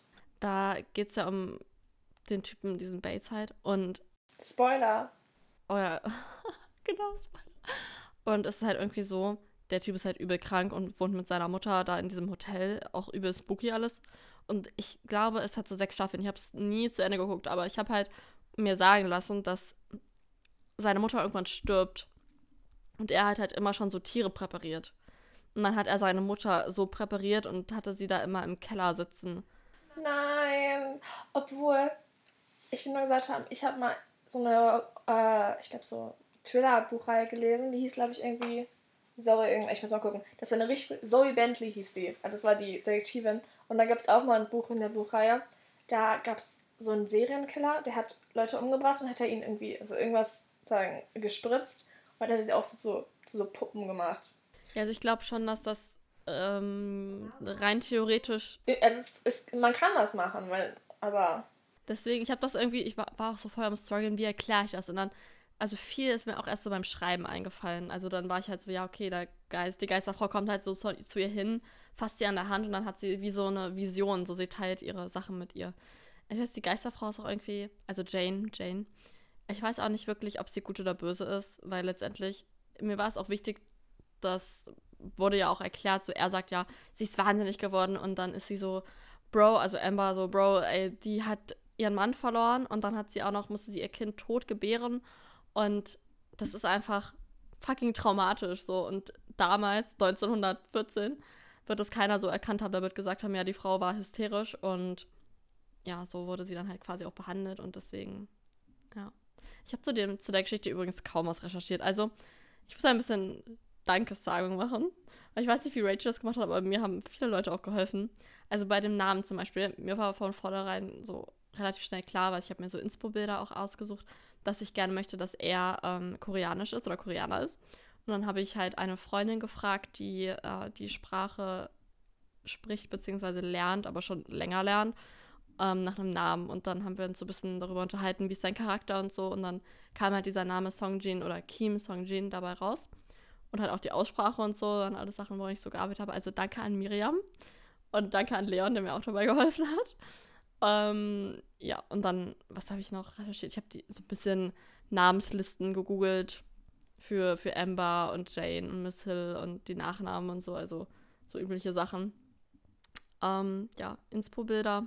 Und ich habe mir verschiedene lust lustige Pyjamas angeguckt ähm, im Internet, um einen lustigen Pyjama für Songjin zu finden, weil ich wollte das so als, als leichten Auflockerer am Anfang und auch so ein bisschen ähm, als Kontrast. So sein Charakter ist ja sonst sehr ernst und sehr verbissen. Also am Ende wird er ja auch noch so ein bisschen anders, aber ich wollte das so als, als kleinen Kontrast haben in seinem Charakter sozusagen.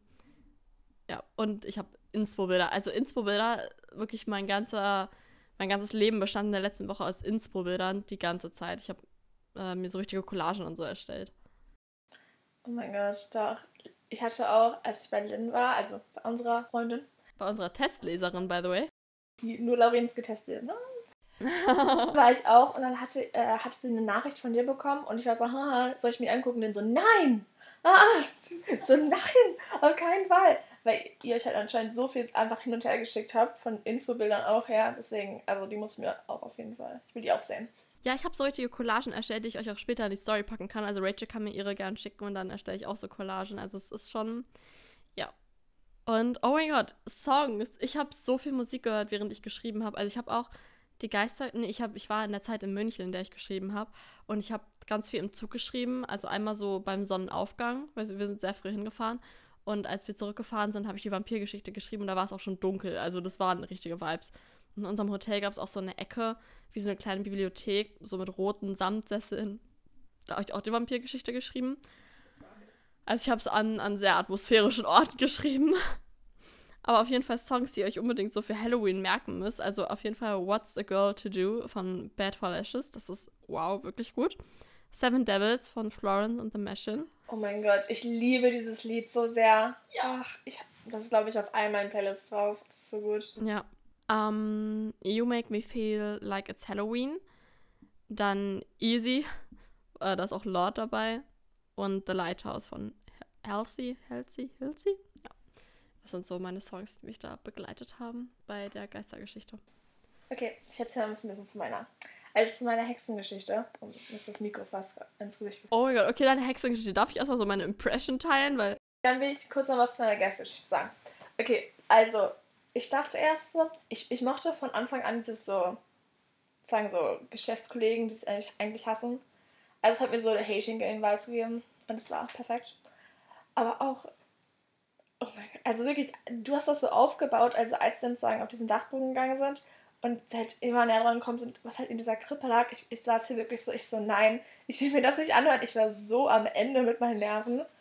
Also das ging echt nicht mehr. Ich saß wirklich, ich so, nein, bitte hör auf, bitte hör auf. Und dann auch, als die sagen, von der Klippe geschmissen wurden. Aber es hat mir richtig gut gefallen. Und es hat mich auch, ich fand es richtig gut, dass sie richtig schlaue Entscheidungen getroffen haben, okay? Also, dass er halt sagen, hochgegangen ist, den Spiel kaputt gemacht hat, dann wieder schnell zurückgelaufen ist, dass er nicht gezögert hat, einfach raufgehauen hat. Also, die hatten kein dummes Horror-Protagonisten-Syndrom. I love this. Okay. Ja, ich habe. Äh, achso, eigentlich wolltest du ja was sagen, aber ich wollte äh, kurz noch erzählen. Ich habe die Geschichte auch nur im Hellen geschrieben. Also wirklich, also ich habe ja gesagt, bei Sonnenaufgang im Zug habe ich die geschrieben, also wirklich auch nur, wenn es hell war, weil ich habe mich selber zu sehr davor gegruselt. Auch die Sache mit dem, das Wasser stieg in den Waschbecken, diese T Spur aus Wassertropfen, das mit dem Kind in der Kinderwiege, also Traumatisiert bin ich. I'm so sorry. Oh, du hast Aber auf die gute Art und Weise. Oh, Rachel äh, hat die Triggerwarnungen vorher auch gelesen, also. Yes, ich wusste vorher schon Bescheid.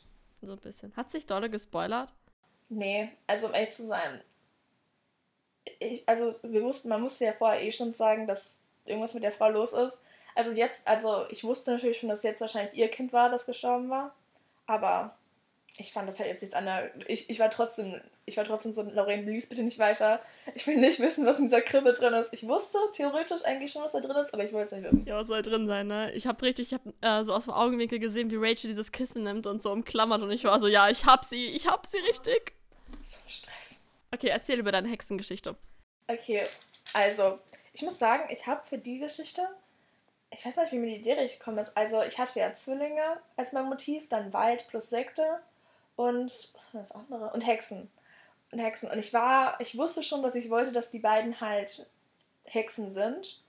Und ich habe mich da auch irgendwie, ich war so, okay, ja, das halt sagen, der Zirkel ist die Sekte, das war mir auch schon bewusst. Auch dieses Ganze so viel, dass halt im Wald isoliert sind, wollte ich auch haben. Und ich muss ja sagen, also ich, um Eltern, ich schreibe da lieber so ein bisschen einfach, ich schreibe die Fakten gerne. Also ich wollte jetzt nicht so ein bisschen so, ich wollte es einfach so, dass man es eher so als eine Geschichte hat und nicht so als Events. Ich weiß auch nicht, wie ich so schreiben soll. Aber, ach, ich habe, glaube ich, am meisten, ich habe nach Blumennamen gegoogelt und nach so wie Hexen, also Hexen oder wie das so mit diesen Ritualen abgeht, also mit dem Salz und sowas.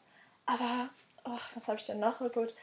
Sonst, also für die habe ich auch nicht so viel so Fakte, faktische Sachen recherchiert, weil ich irgendwie, ich habe einfach geschrieben und es kam, also die Geschichte habe ich bestimmt irgendwie einfach so komplett rausgeschrieben. Also ich muss noch so ein paar Sachen ändern, weil zum Beispiel das mit, ähm, ursprünglich war meine Idee, dass sie halt gar nicht sagen mit der Natur irgendwie Magie haben, sondern dass sie das einfach alles von so Blutmagie her haben müssen. Und ich hatte auch so viel, also ich hatte so eine viel brutalere Idee, was mir ein bisschen Angst macht. Erzähl. Aber nein, also es war einfach sagen, dass alles irgendwie, also dass sie am Ende halt, es halt, es fing mit einem Finger an, dann geht es mit dem nächsten weiter und nicht gleich die ganze Hand ab und dann musste man nichts mehr geben. Also, deswegen. Aber ich habe mich auch, okay, jetzt will ich das so jetzt, jetzt mit dem, dass du sozusagen was aufgibst, und das dann sozusagen Macht von bekommen hast. Rate mal, von welchem Buch mich, mich dabei habe inspirieren lassen. Ja, ich hab's, es liegt mir richtig auf der Zunge, aber ich komme nicht drauf. Buch, was wir beide mal gelesen haben und es ist auch eher so ein philosophisches Buch. Und es ist, es ist relativ kurz. Ich komme, ich, es ist so richtig hinter so einem Schleier in meinem Kopf. Okay, aber, überleg und soll ich weiterreden? Ja, warte ganz kurz. Also, deine Story war einfach nur ein Vibe. Oh, oh mein Gott. Ich war so, es hat mich wirklich gegruselt, weil es hat mich an einen, an zwei Filme erinnert. Einmal an, ach, wie heißt es, The Witch Project oder? The Blair Witch Project. Ja. Genau. Als das rausgekommen ist, dachten Leute, das wäre echt. Die, die wussten nicht, dass das sozusagen so eine Fake-Doku-Serie ist. Die dachten, die Leute, die drin sind, sind wirklich vermisst. Ganz ehrlich, dieser Film, guck den nicht, wirklich nicht. Ich habe den auch geguckt, da war ich viel zu jung dafür. Und ich finde es sehr gut, dass ich mir noch, mich nur noch sehr wenig daran erinnere. Und an, ähm, oh, jetzt habe ich den Namen vergessen. The Craft? Nee. Nein, das ist ähm, nicht so ein Horrorfilm. Das ist eigentlich so ein äh, Horrorfilm, der voll das nice Ästhetik hat. Mit Flor Florence Pugh. Mit, nee. Doch, Midsommar. Mhm. Midsommar, Leute, wenn ihr bereit seid, euch zu gruseln, aber auf einer hübschen Ebene, dann guckt Midsommar. Es ist nicht so. Doch, es ist sehr verstörend. Es ist verstörend, aber nicht gruselig. Ja, das stimmt. Es ist nicht unbedingt gruselig, aber sehr, sehr verstörend. Daran hat mich das erinnert, die beiden Sachen. Und dieses eine Buch, ähm, äh, Sekulum, daran hat mich das auch ein bisschen erinnert. Ja, okay, das habe ich nicht gelesen. Auch wenn ihr euch richtig gruseln wollt, Sekulum. Okay, soll ich auflösen, welches Buch war? Ja. Ich habe mich du weißt ja, wie in, also jetzt Spoiler für das Buch, wie in Nichts, dem Buch. Mhm. Oh. In, weil in Nichts ist es ja so, dass sie sagen, um zu beweisen, dass das Leben eine Art Bedeutung hat, geben sie sagen auf so eine Art Haufen immer Sachen, die sie, also von sich selbst die Bedeutung haben. Das sind so Schulkinder. So, und ich habe mich da halt ein bisschen inspirieren lassen. Ich war so, okay, es muss einfach immer noch eine Schippe draufgelegt werden. Also halt zuerst war es nur ein Finger, dann war es halt eine ganz, also nee, zuerst war es ein Auge, dann war es halt zwei Hände, und immer weiter, immer weiter, bis halt schließlich Mord. Ja, aber ich muss kurz dazu sagen, in dem Buch ist es so, ist, in dem Buch ist es quasi genau andersrum. Es fing an mit irgendwie einer Kassette, die jemandem viel bedeutet hat und endete mit einem Finger, also. Und mit Jungfräulichkeit irgendwie auch. Ja, okay. Oh, ich fand's sehr gut. Ich, fand's, ich fand auch den Stil, wie du es geschrieben hast, richtig schön. Auch das so mit den, mit den Blumennamen und so. Love it. Fand ich richtig, richtig gut. Ich glaube, ich muss auch zugeben, um jetzt nicht meine anderen Geschichte irgendwie schlecht zu machen, aber die hat, also die Hexengeschichte, ich glaube, das ist meine Lieblingsgeschichte, einfach dieses ganze Motiv hat mich so viel mehr angesprochen als dieses Freundesgruppe. Ich war so, ich so, nein. Deswegen.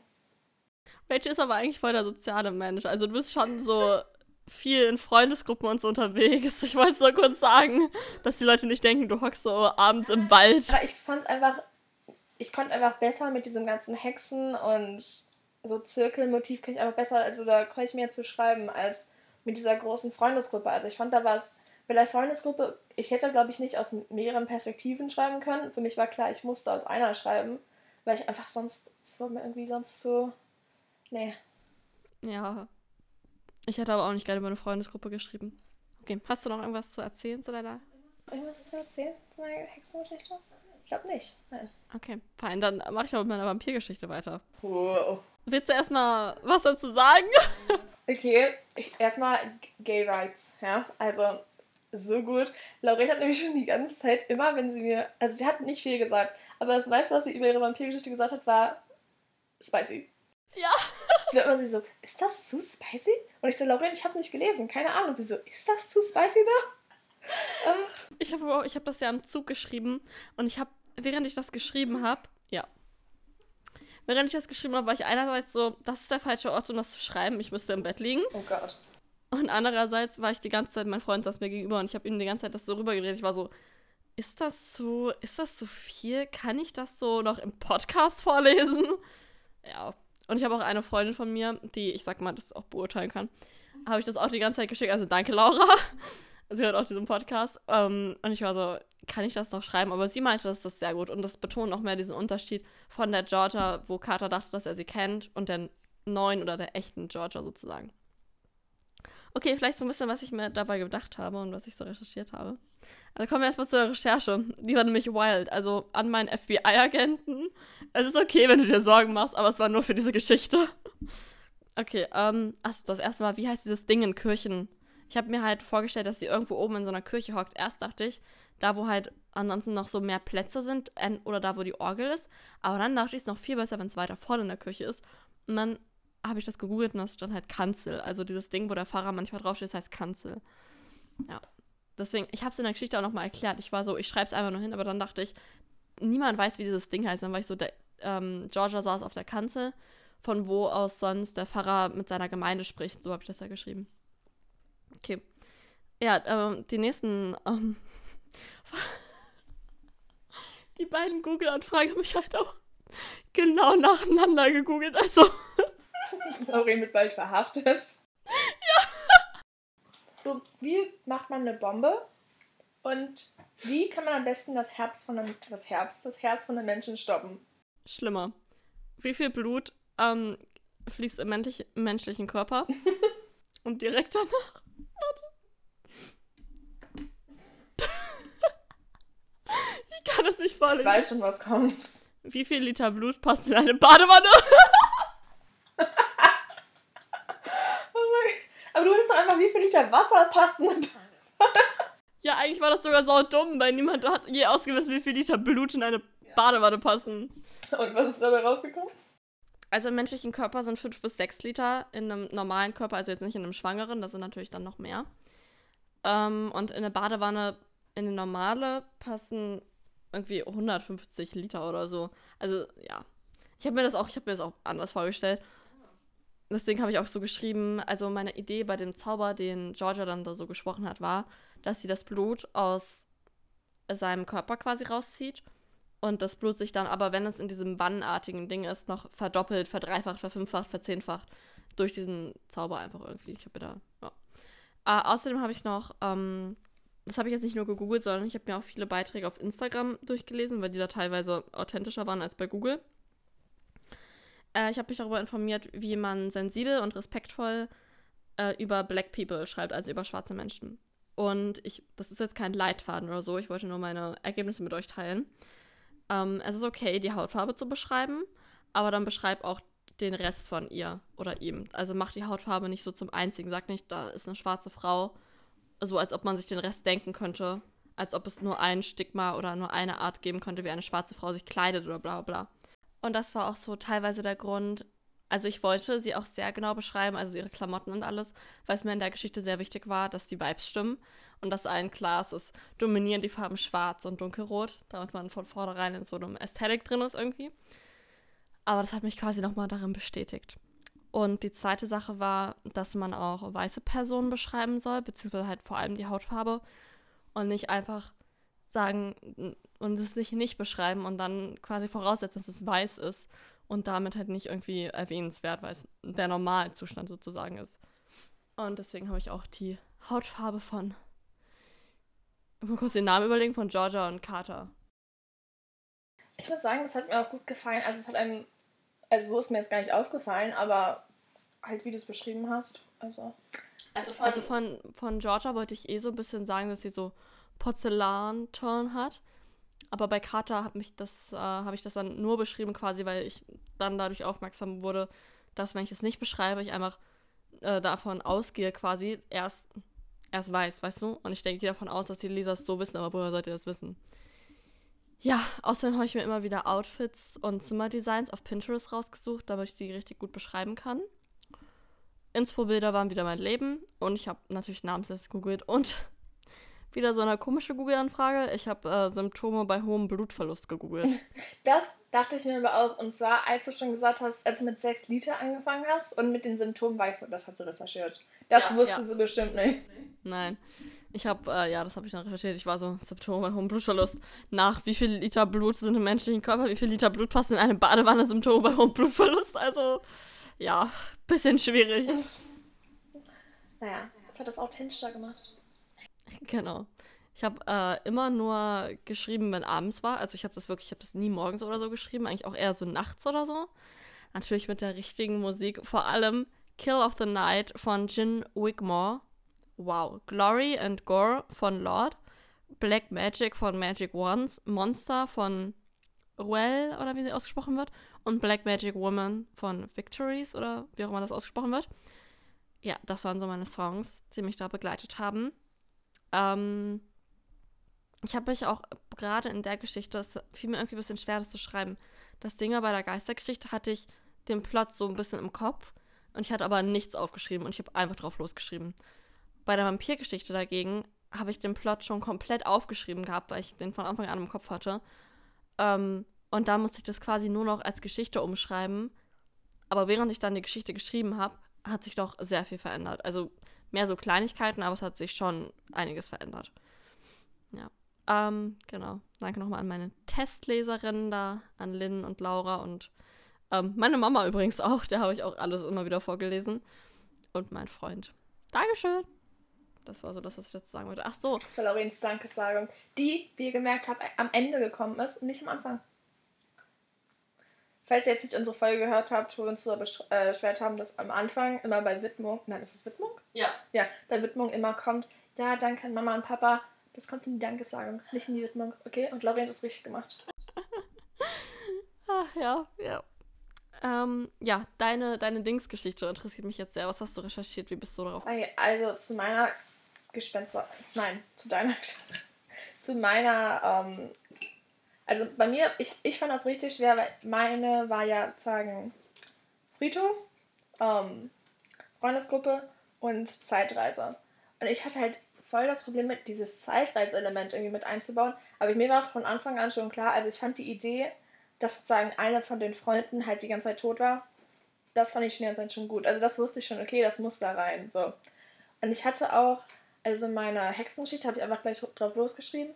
Aber hier hatte ich schon diesen Plan, was ich halt genau wollte, hatte ich schon ausgeschrieben, bevor ich halt die Geschichte irgendwie angefangen habe zu schreiben. Aber um ehrlich zu sein, das fand ich sogar schwerer, weil irgendwie, ich wusste, ich wusste ja jetzt schon, was passiert, aber deswegen konnte ich die Geschichte nicht so richtig durchfließen. Also, hm, ich weiß auch nicht. Also, ich glaube, ich glaube, es war schwerer, jetzt sich so irgendwie so in diese Idee schon rein zu reinquetschen zu mischen, mhm. wenn es Sinn ergibt. Aber recherchiert ich, ich, ich wollte bloß, dass es mir, ich glaube im Nachhinein hätte ich das vielleicht ein bisschen weiter detaillierter ausschreiben sollen. Ich wollte irgendwie, dass es klar, also ich hätte klarer schreiben sollen, dass ich dachte, dass diese beiden Personen, die sie ja treffen, dass das sozusagen dieser Dude ist und seine Frau.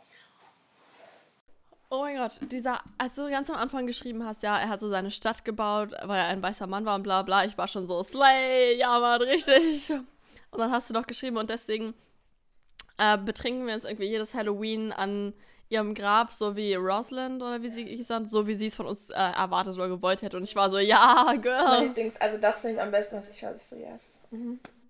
Girl Power, fand ich richtig stark. Und sonst das mit, ähm, ich hatte mich am Anfang, weil ich dachte ich eigentlich nicht zu sagen, dass rauskommt, dass alle tot sind. Ich dachte einfach nur, sie realisieren, dass ihre Freundin tot ist. Und dann kehren sie zum Friedhof zurück und am Ende der Geschichte. Aber und dann, also ich wollte trotzdem, dass sie noch zum Fluss zurückgehen, zu dieser Brücke und dann auch sehen, dass Beth wirklich tot ist. Und dann so, mehr ich mal nachgedacht habe, war ich so, ah, eigentlich wäre es auch ganz witzig, wenn sie die ganze Zeit tot waren. Deswegen. Eigentlich wäre es auch ganz witzig. Ich wäre es auch ganz witzig, wenn sie einfach alle tot sind. Deswegen, ich hatte auch ursprünglich noch mit eingebaut, dass sie irgendwie noch andere Leute da treffen, dass es so eine riesige Party da ist. Aber mir hat es ja keinen Sinn ergeben, weil sie konnten sich ja nur sehen, weil sie Geister waren. Also habe ich das rausgestrichen. Aber sonst. Aber ich muss ehrlich sagen, also die Frage nach dem, die große Logikfrage, ne? Also bei meinen Geschichten darf man die auf jeden Fall nicht zu groß stellen, weil dann kommen sehr viele Fragen auf. Also zum Beispiel bei der Geistergeschichte, wie hat, woher, woher hat sie dieses Amulett? So, Jane hatte keine Nachfahren. Okay. Ich, obwohl, vielleicht hat sie es einfach im Haus gefunden. Ja, okay, aber ich finde, der Gruseleffekt ist da irgendwie, ist das so, was mich da retten kann? Weil ich sag so, who knows? Aber ich muss auch sagen, so diese ganze Logik, ich glaube, wenn ich bestimmt noch so fünf weitere Seiten geschrieben hätte, hätte es das vielleicht noch mehr Sinn ergeben, aber ich war so, ich wollte das so, ich fand das halt so, ich wollte es so kompakt haben, ich wollte, dass es auch so passt, ich wollte dieses, deswegen Logik war egal, ich wollte den Gruselfaktor. Okay, ich habe eine Frage an dich. Hast du bei der Vampirgeschichte, hast du das, hat dich das überrascht mit Georgia?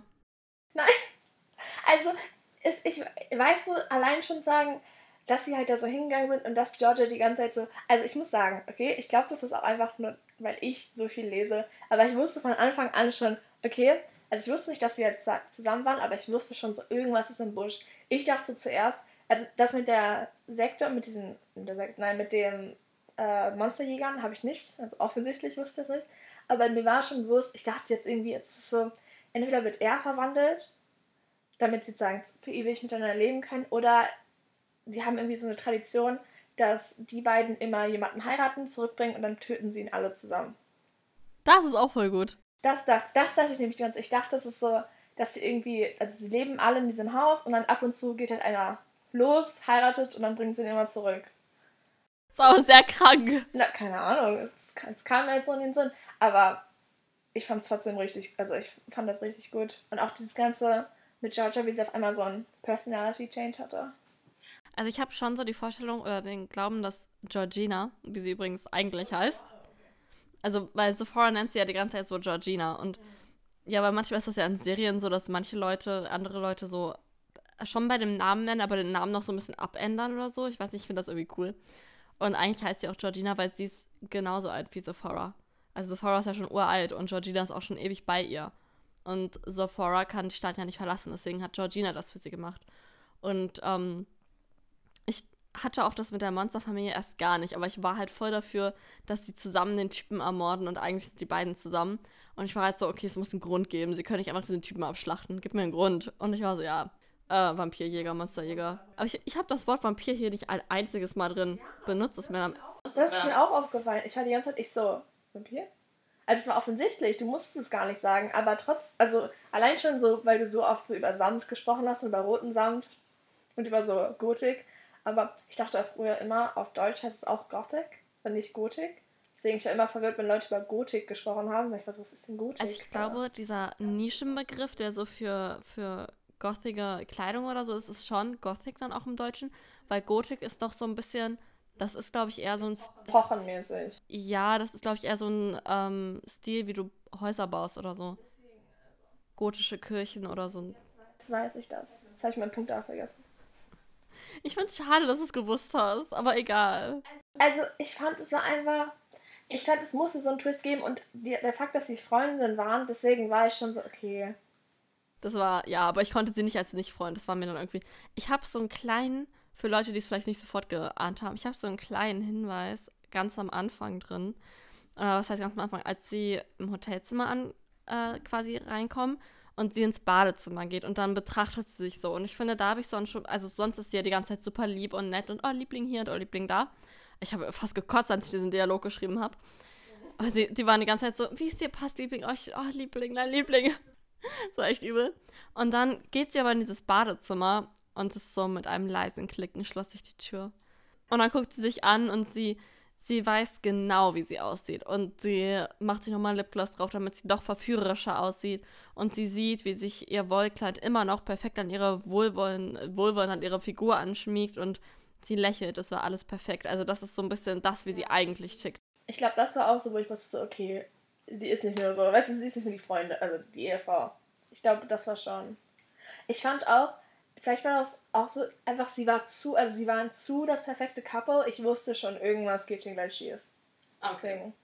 Aber die Geschichte, also ich weiß nicht, ach, ich, ich kann gar nicht sagen, welche von beiden ich mehr mag. Ich finde beides einfach, ach, beide waren richtig gut. Ich bei dir auch. Ich finde die, die Hexengeschichte gruseliger, aber so der, die letzten zwei Sätze von der, von der äh, Friedhofgeschichte, boah, Alter, hab ich richtig gekillt. Und ich fand den Anfang auch von der Friedhofgeschichte so gut. Ja. Ich weiß nicht, ich glaube bei. Ach. Nee, ich fand beide Plot-Twists gut. Also den einen habe ich halt. Ich finde beide waren halt so, was du so, oh mein Gott. Bei beiden warst du so, bitte, ich wollte eine Pause, aber. Echt? Aber fandest du das dolle schlimm, so auf einer menschlichen Ebene, dass ich ihn einfach so abgeschlachtet habe? Nee, ich, ich finde, es hätten mehr Männer sterben können. ich bin auch kurz davor in meinen Dings ich war auch in meiner ursprünglichen Geschichte, also im ursprünglichen Anfang von Hexengeschichte, war es auch, dass es nur Frauen waren. Und jetzt habe ich es einfach ein bisschen offen gelassen. Also deswegen, aber ich war auch kurz davor, als Triggerwarnung zu schreiben, ja, Männerhass. Geil. Obwohl, eine bringt deren Ehemann um. Also vielleicht kann ich doch Männerhass noch als Trigger. Ja, okay. Und hast du bei der ähm, Ach so, fandest du den Spice angemessen? Fandest du es gut? Ich fand es gut. Also, als du Spice gesagt hast, dachte ich erst zwischen den beiden. Also zwischen Carter und Georgina. Dachte ich auch erst am Anfang, wollte ich auch erst einbauen. Ich wollte das so machen, dass sie ins Hotelzimmer kommen, sie geht ins Bad und danach kommt sie raus, er sitzt auf so einem Stuhl und sie setzt sich auf ihn drauf und so. Aber dann war ich so, nee, also ich dachte mir auch, vielleicht hatten die auch noch gar keinen Sex, sondern sie, weil sie ihn einfach nicht auch berühren will, weil als sie dann, als dann rauskommt, dass sie eigentlich böse ist und alles, da ist sie ja voll angeekelt von ihm, also so voll. Stimmt. Und deswegen dachte ich, das passt nicht, wenn die vorher rummachen. Ja, das ist gut. Stimmt eigentlich. Das ist auch interessant. Also ich fand das, ähm, sagen, als sie dann runterkam und dann sagen, man schon gemerkt hat, dass zwischen den beiden was ist, also als sie runtergesprungen ist, und man das gemerkt, da war ich schon so, okay, das ergibt Sinn.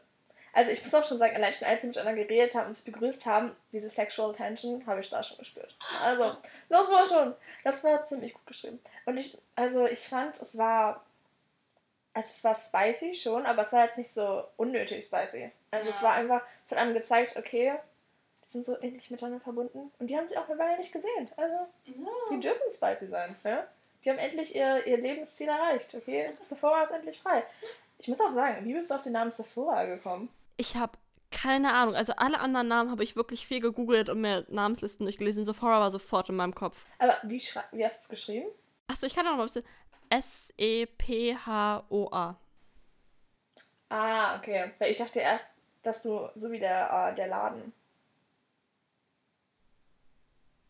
Ich kenne keinen Namen. Oh, warte, nein, in Amerika gibt es so ein, warte. Ach, sie jetzt so. Nein, weil ich dachte, ich dachte die ganze Zeit, dass du von dem Laden, also als erstes habe ich nämlich verstanden, dass du de, den Laden so direkt meintest, aber wenn du nicht kanntest, also wenn du nicht kennst, dann warte. Apropos Namen, ich muss ganz kurz was sagen. Die Stadt heißt ja Silent Creek. Ich weiß nicht, diese, dieser Stadtname war die ganze Zeit in meinem Kopf. Das ist einfach ein Buchtitel. Es gibt äh, jetzt gerade erst im Deutschen rausgekommen, die Hexen von Silent Creek oder so im Knauf Verlag. Also, I'm sorry, alle Rechte an sie für diese Stadtnamen. Ähm, ich hatte gar keinen Plan davon. Vielleicht habe ich das auch irgendwo auf Insta gesehen und dieser Name war immer unterbewusst in mir drinne. Aber ich wollte es nur ansprechen. Ich klaue jetzt nicht hier einfach Stadtnamen. Das ist so ein, Ah. so wie Douglas. Ja, genauso wird der Name geschrieben. Genau, so ein amerikanischer Douglas. Und ich dachte, die, und ich war, das hat mich am Anfang ein bisschen gewundert. Ich so, echt, Lauren nimmt so den Namen, der so genau ist wie der amerikanische Douglas, aber jetzt, jetzt ergibt Sinn. Echt? Okay, wow. Aber ich finde, als so Vampirname passt das schon richtig gut. Ja, das, ich, was war die ganze Zeit in meinem Kopf drin? Ich weiß auch nicht. Was hast du da gesagt mit. Silent Creek. Ja, nein, irgendwas davor hatte ich gerade noch. Namen. Namen. Achso, bei Namen. Ich habe für meine Freundesgruppe habe ich einfach die most basic Namen genommen. Ja, ich gemerkt, aber ich fand's gut. Ich, ich war halt so, ich wollte, ich, ich wollte einfach so. Ich fand schon, für die Hexen hatte ich schon, war ich einfach so richtig am Recherchieren und für die war ich so, nein. Ich will einfach so gute Basic-Namen, weil ich finde, es ist auch irgendwie einfach gemacht, um sie ein bisschen auseinanderzuhalten. Also, Also ich muss sagen, ich erinnere mich jetzt nur an Beth, um ehrlich zu sein. ja, deswegen, also. Sie war auch die wichtigste, oder? Und bei den Hexen erinnere ich mich noch an Hortensia mh.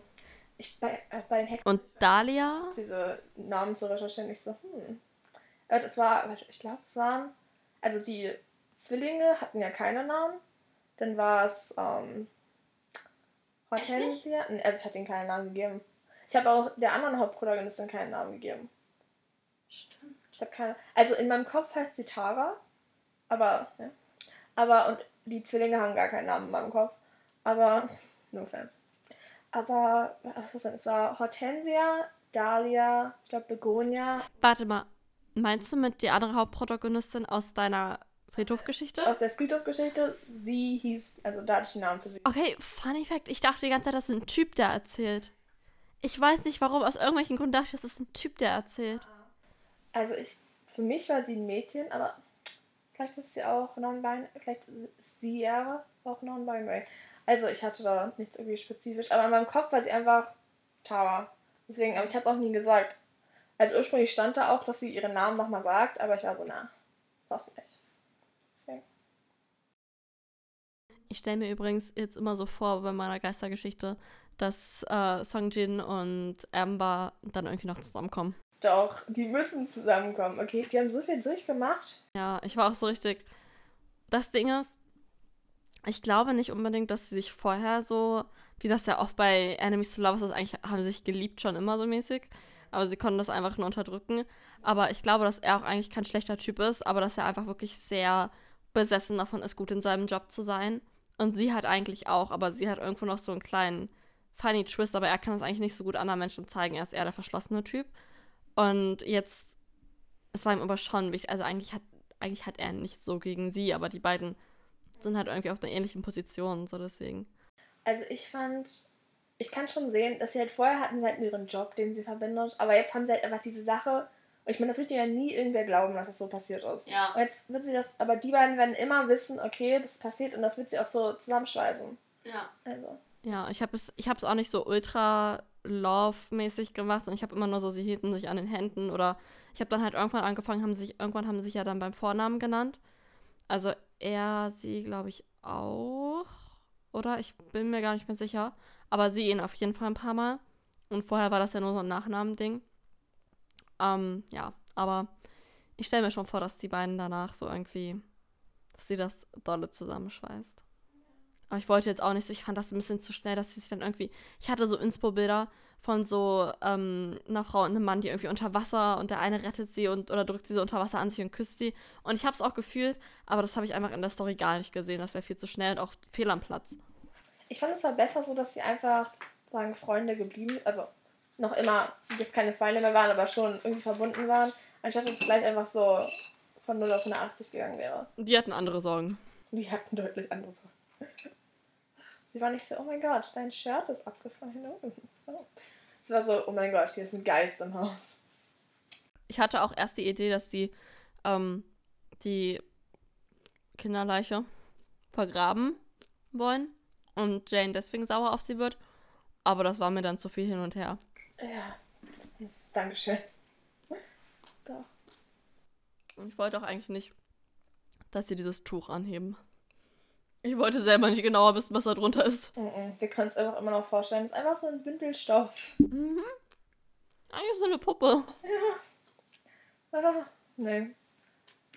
Oh, aber sonst habe ich jetzt noch irgendwas zu sagen? Oh, ich habe auch noch recherchiert. Aber das war, glaube ich, zu meiner ähm, Friedhofgeschichte habe ich, glaube ich, nur, also nur hauptsächlich recherchiert, ob, ähm, ob Aneurysma vererblich sind. Weil meine ursprüngliche Idee war halt, sagen, zu erklären, dass Beth halt an dem Aneurysma gestorben ist, als ich noch dachte, dass Beth die einzige ist, die stirbt, Mhm. weil ihr Vater halt auch einen hatte. Anstatt dass man, sagen, gleich erklärt, Beth hat ein Aneurysma. Und dann habe ich halt geguckt, kann ich das überhaupt machen, weil sind Aneurysma vererblich? Und sie sind, also die Antwort war ein bisschen suspekt, so ja, aber auch nein. Deswegen war ich so, okay, ich nehme es raus. Ja, es ist schon interessant, was man dann alles so googelt. ne? Ich muss sagen, es war eine sehr interessante Experience, einfach mal so in die andere Rolle zu schlüpfen und zu gucken. Es ist auch so, ich dachte, es fühlt sich anders an, eine Geschichte zu schreiben. Dachte ich eigentlich. Also, hm, obwohl, naja, ich war schon gestresst. Also ich war schon nicht so. Aber es hat auch mega viel Spaß gemacht, deswegen. Also, ich glaube, ich könnte das nochmal machen. Ja, ich glaube, wir sollten das nächstes Jahr wieder machen. Es war irgendwie, es war einfach voll der Vibe, so im Herbst, jetzt, wo es auf Halloween zugeht, einfach große Geschichten zu schreiben. Nächstes Jahr wären es fünf Geschichten pro Person. Oh, nein, bitte nicht. Zwei waren genug. Ich wusste nie, ist das, was ich da schreibe, gut, weißt du? Ja, mm, also ich habe halt, ich hatte immer so ein Gefühl, dass mir war so, okay, das kannst du so da stehen lassen. Aber ich habe so oft Sachen geändert, weil ich war so, nein, das ist auf keinen, das, das passt gar nicht. Deswegen. Und ich habe immer noch so, also ich weiß jetzt, warum man Lektorinnen braucht, weil ich habe gerade noch beim Lesen, ich habe die Geschichte so oft gelesen und gerade noch beim Vorlesen habe ich gesehen, ah, okay, da fehlt ein N, da fehlt ein Komma und so.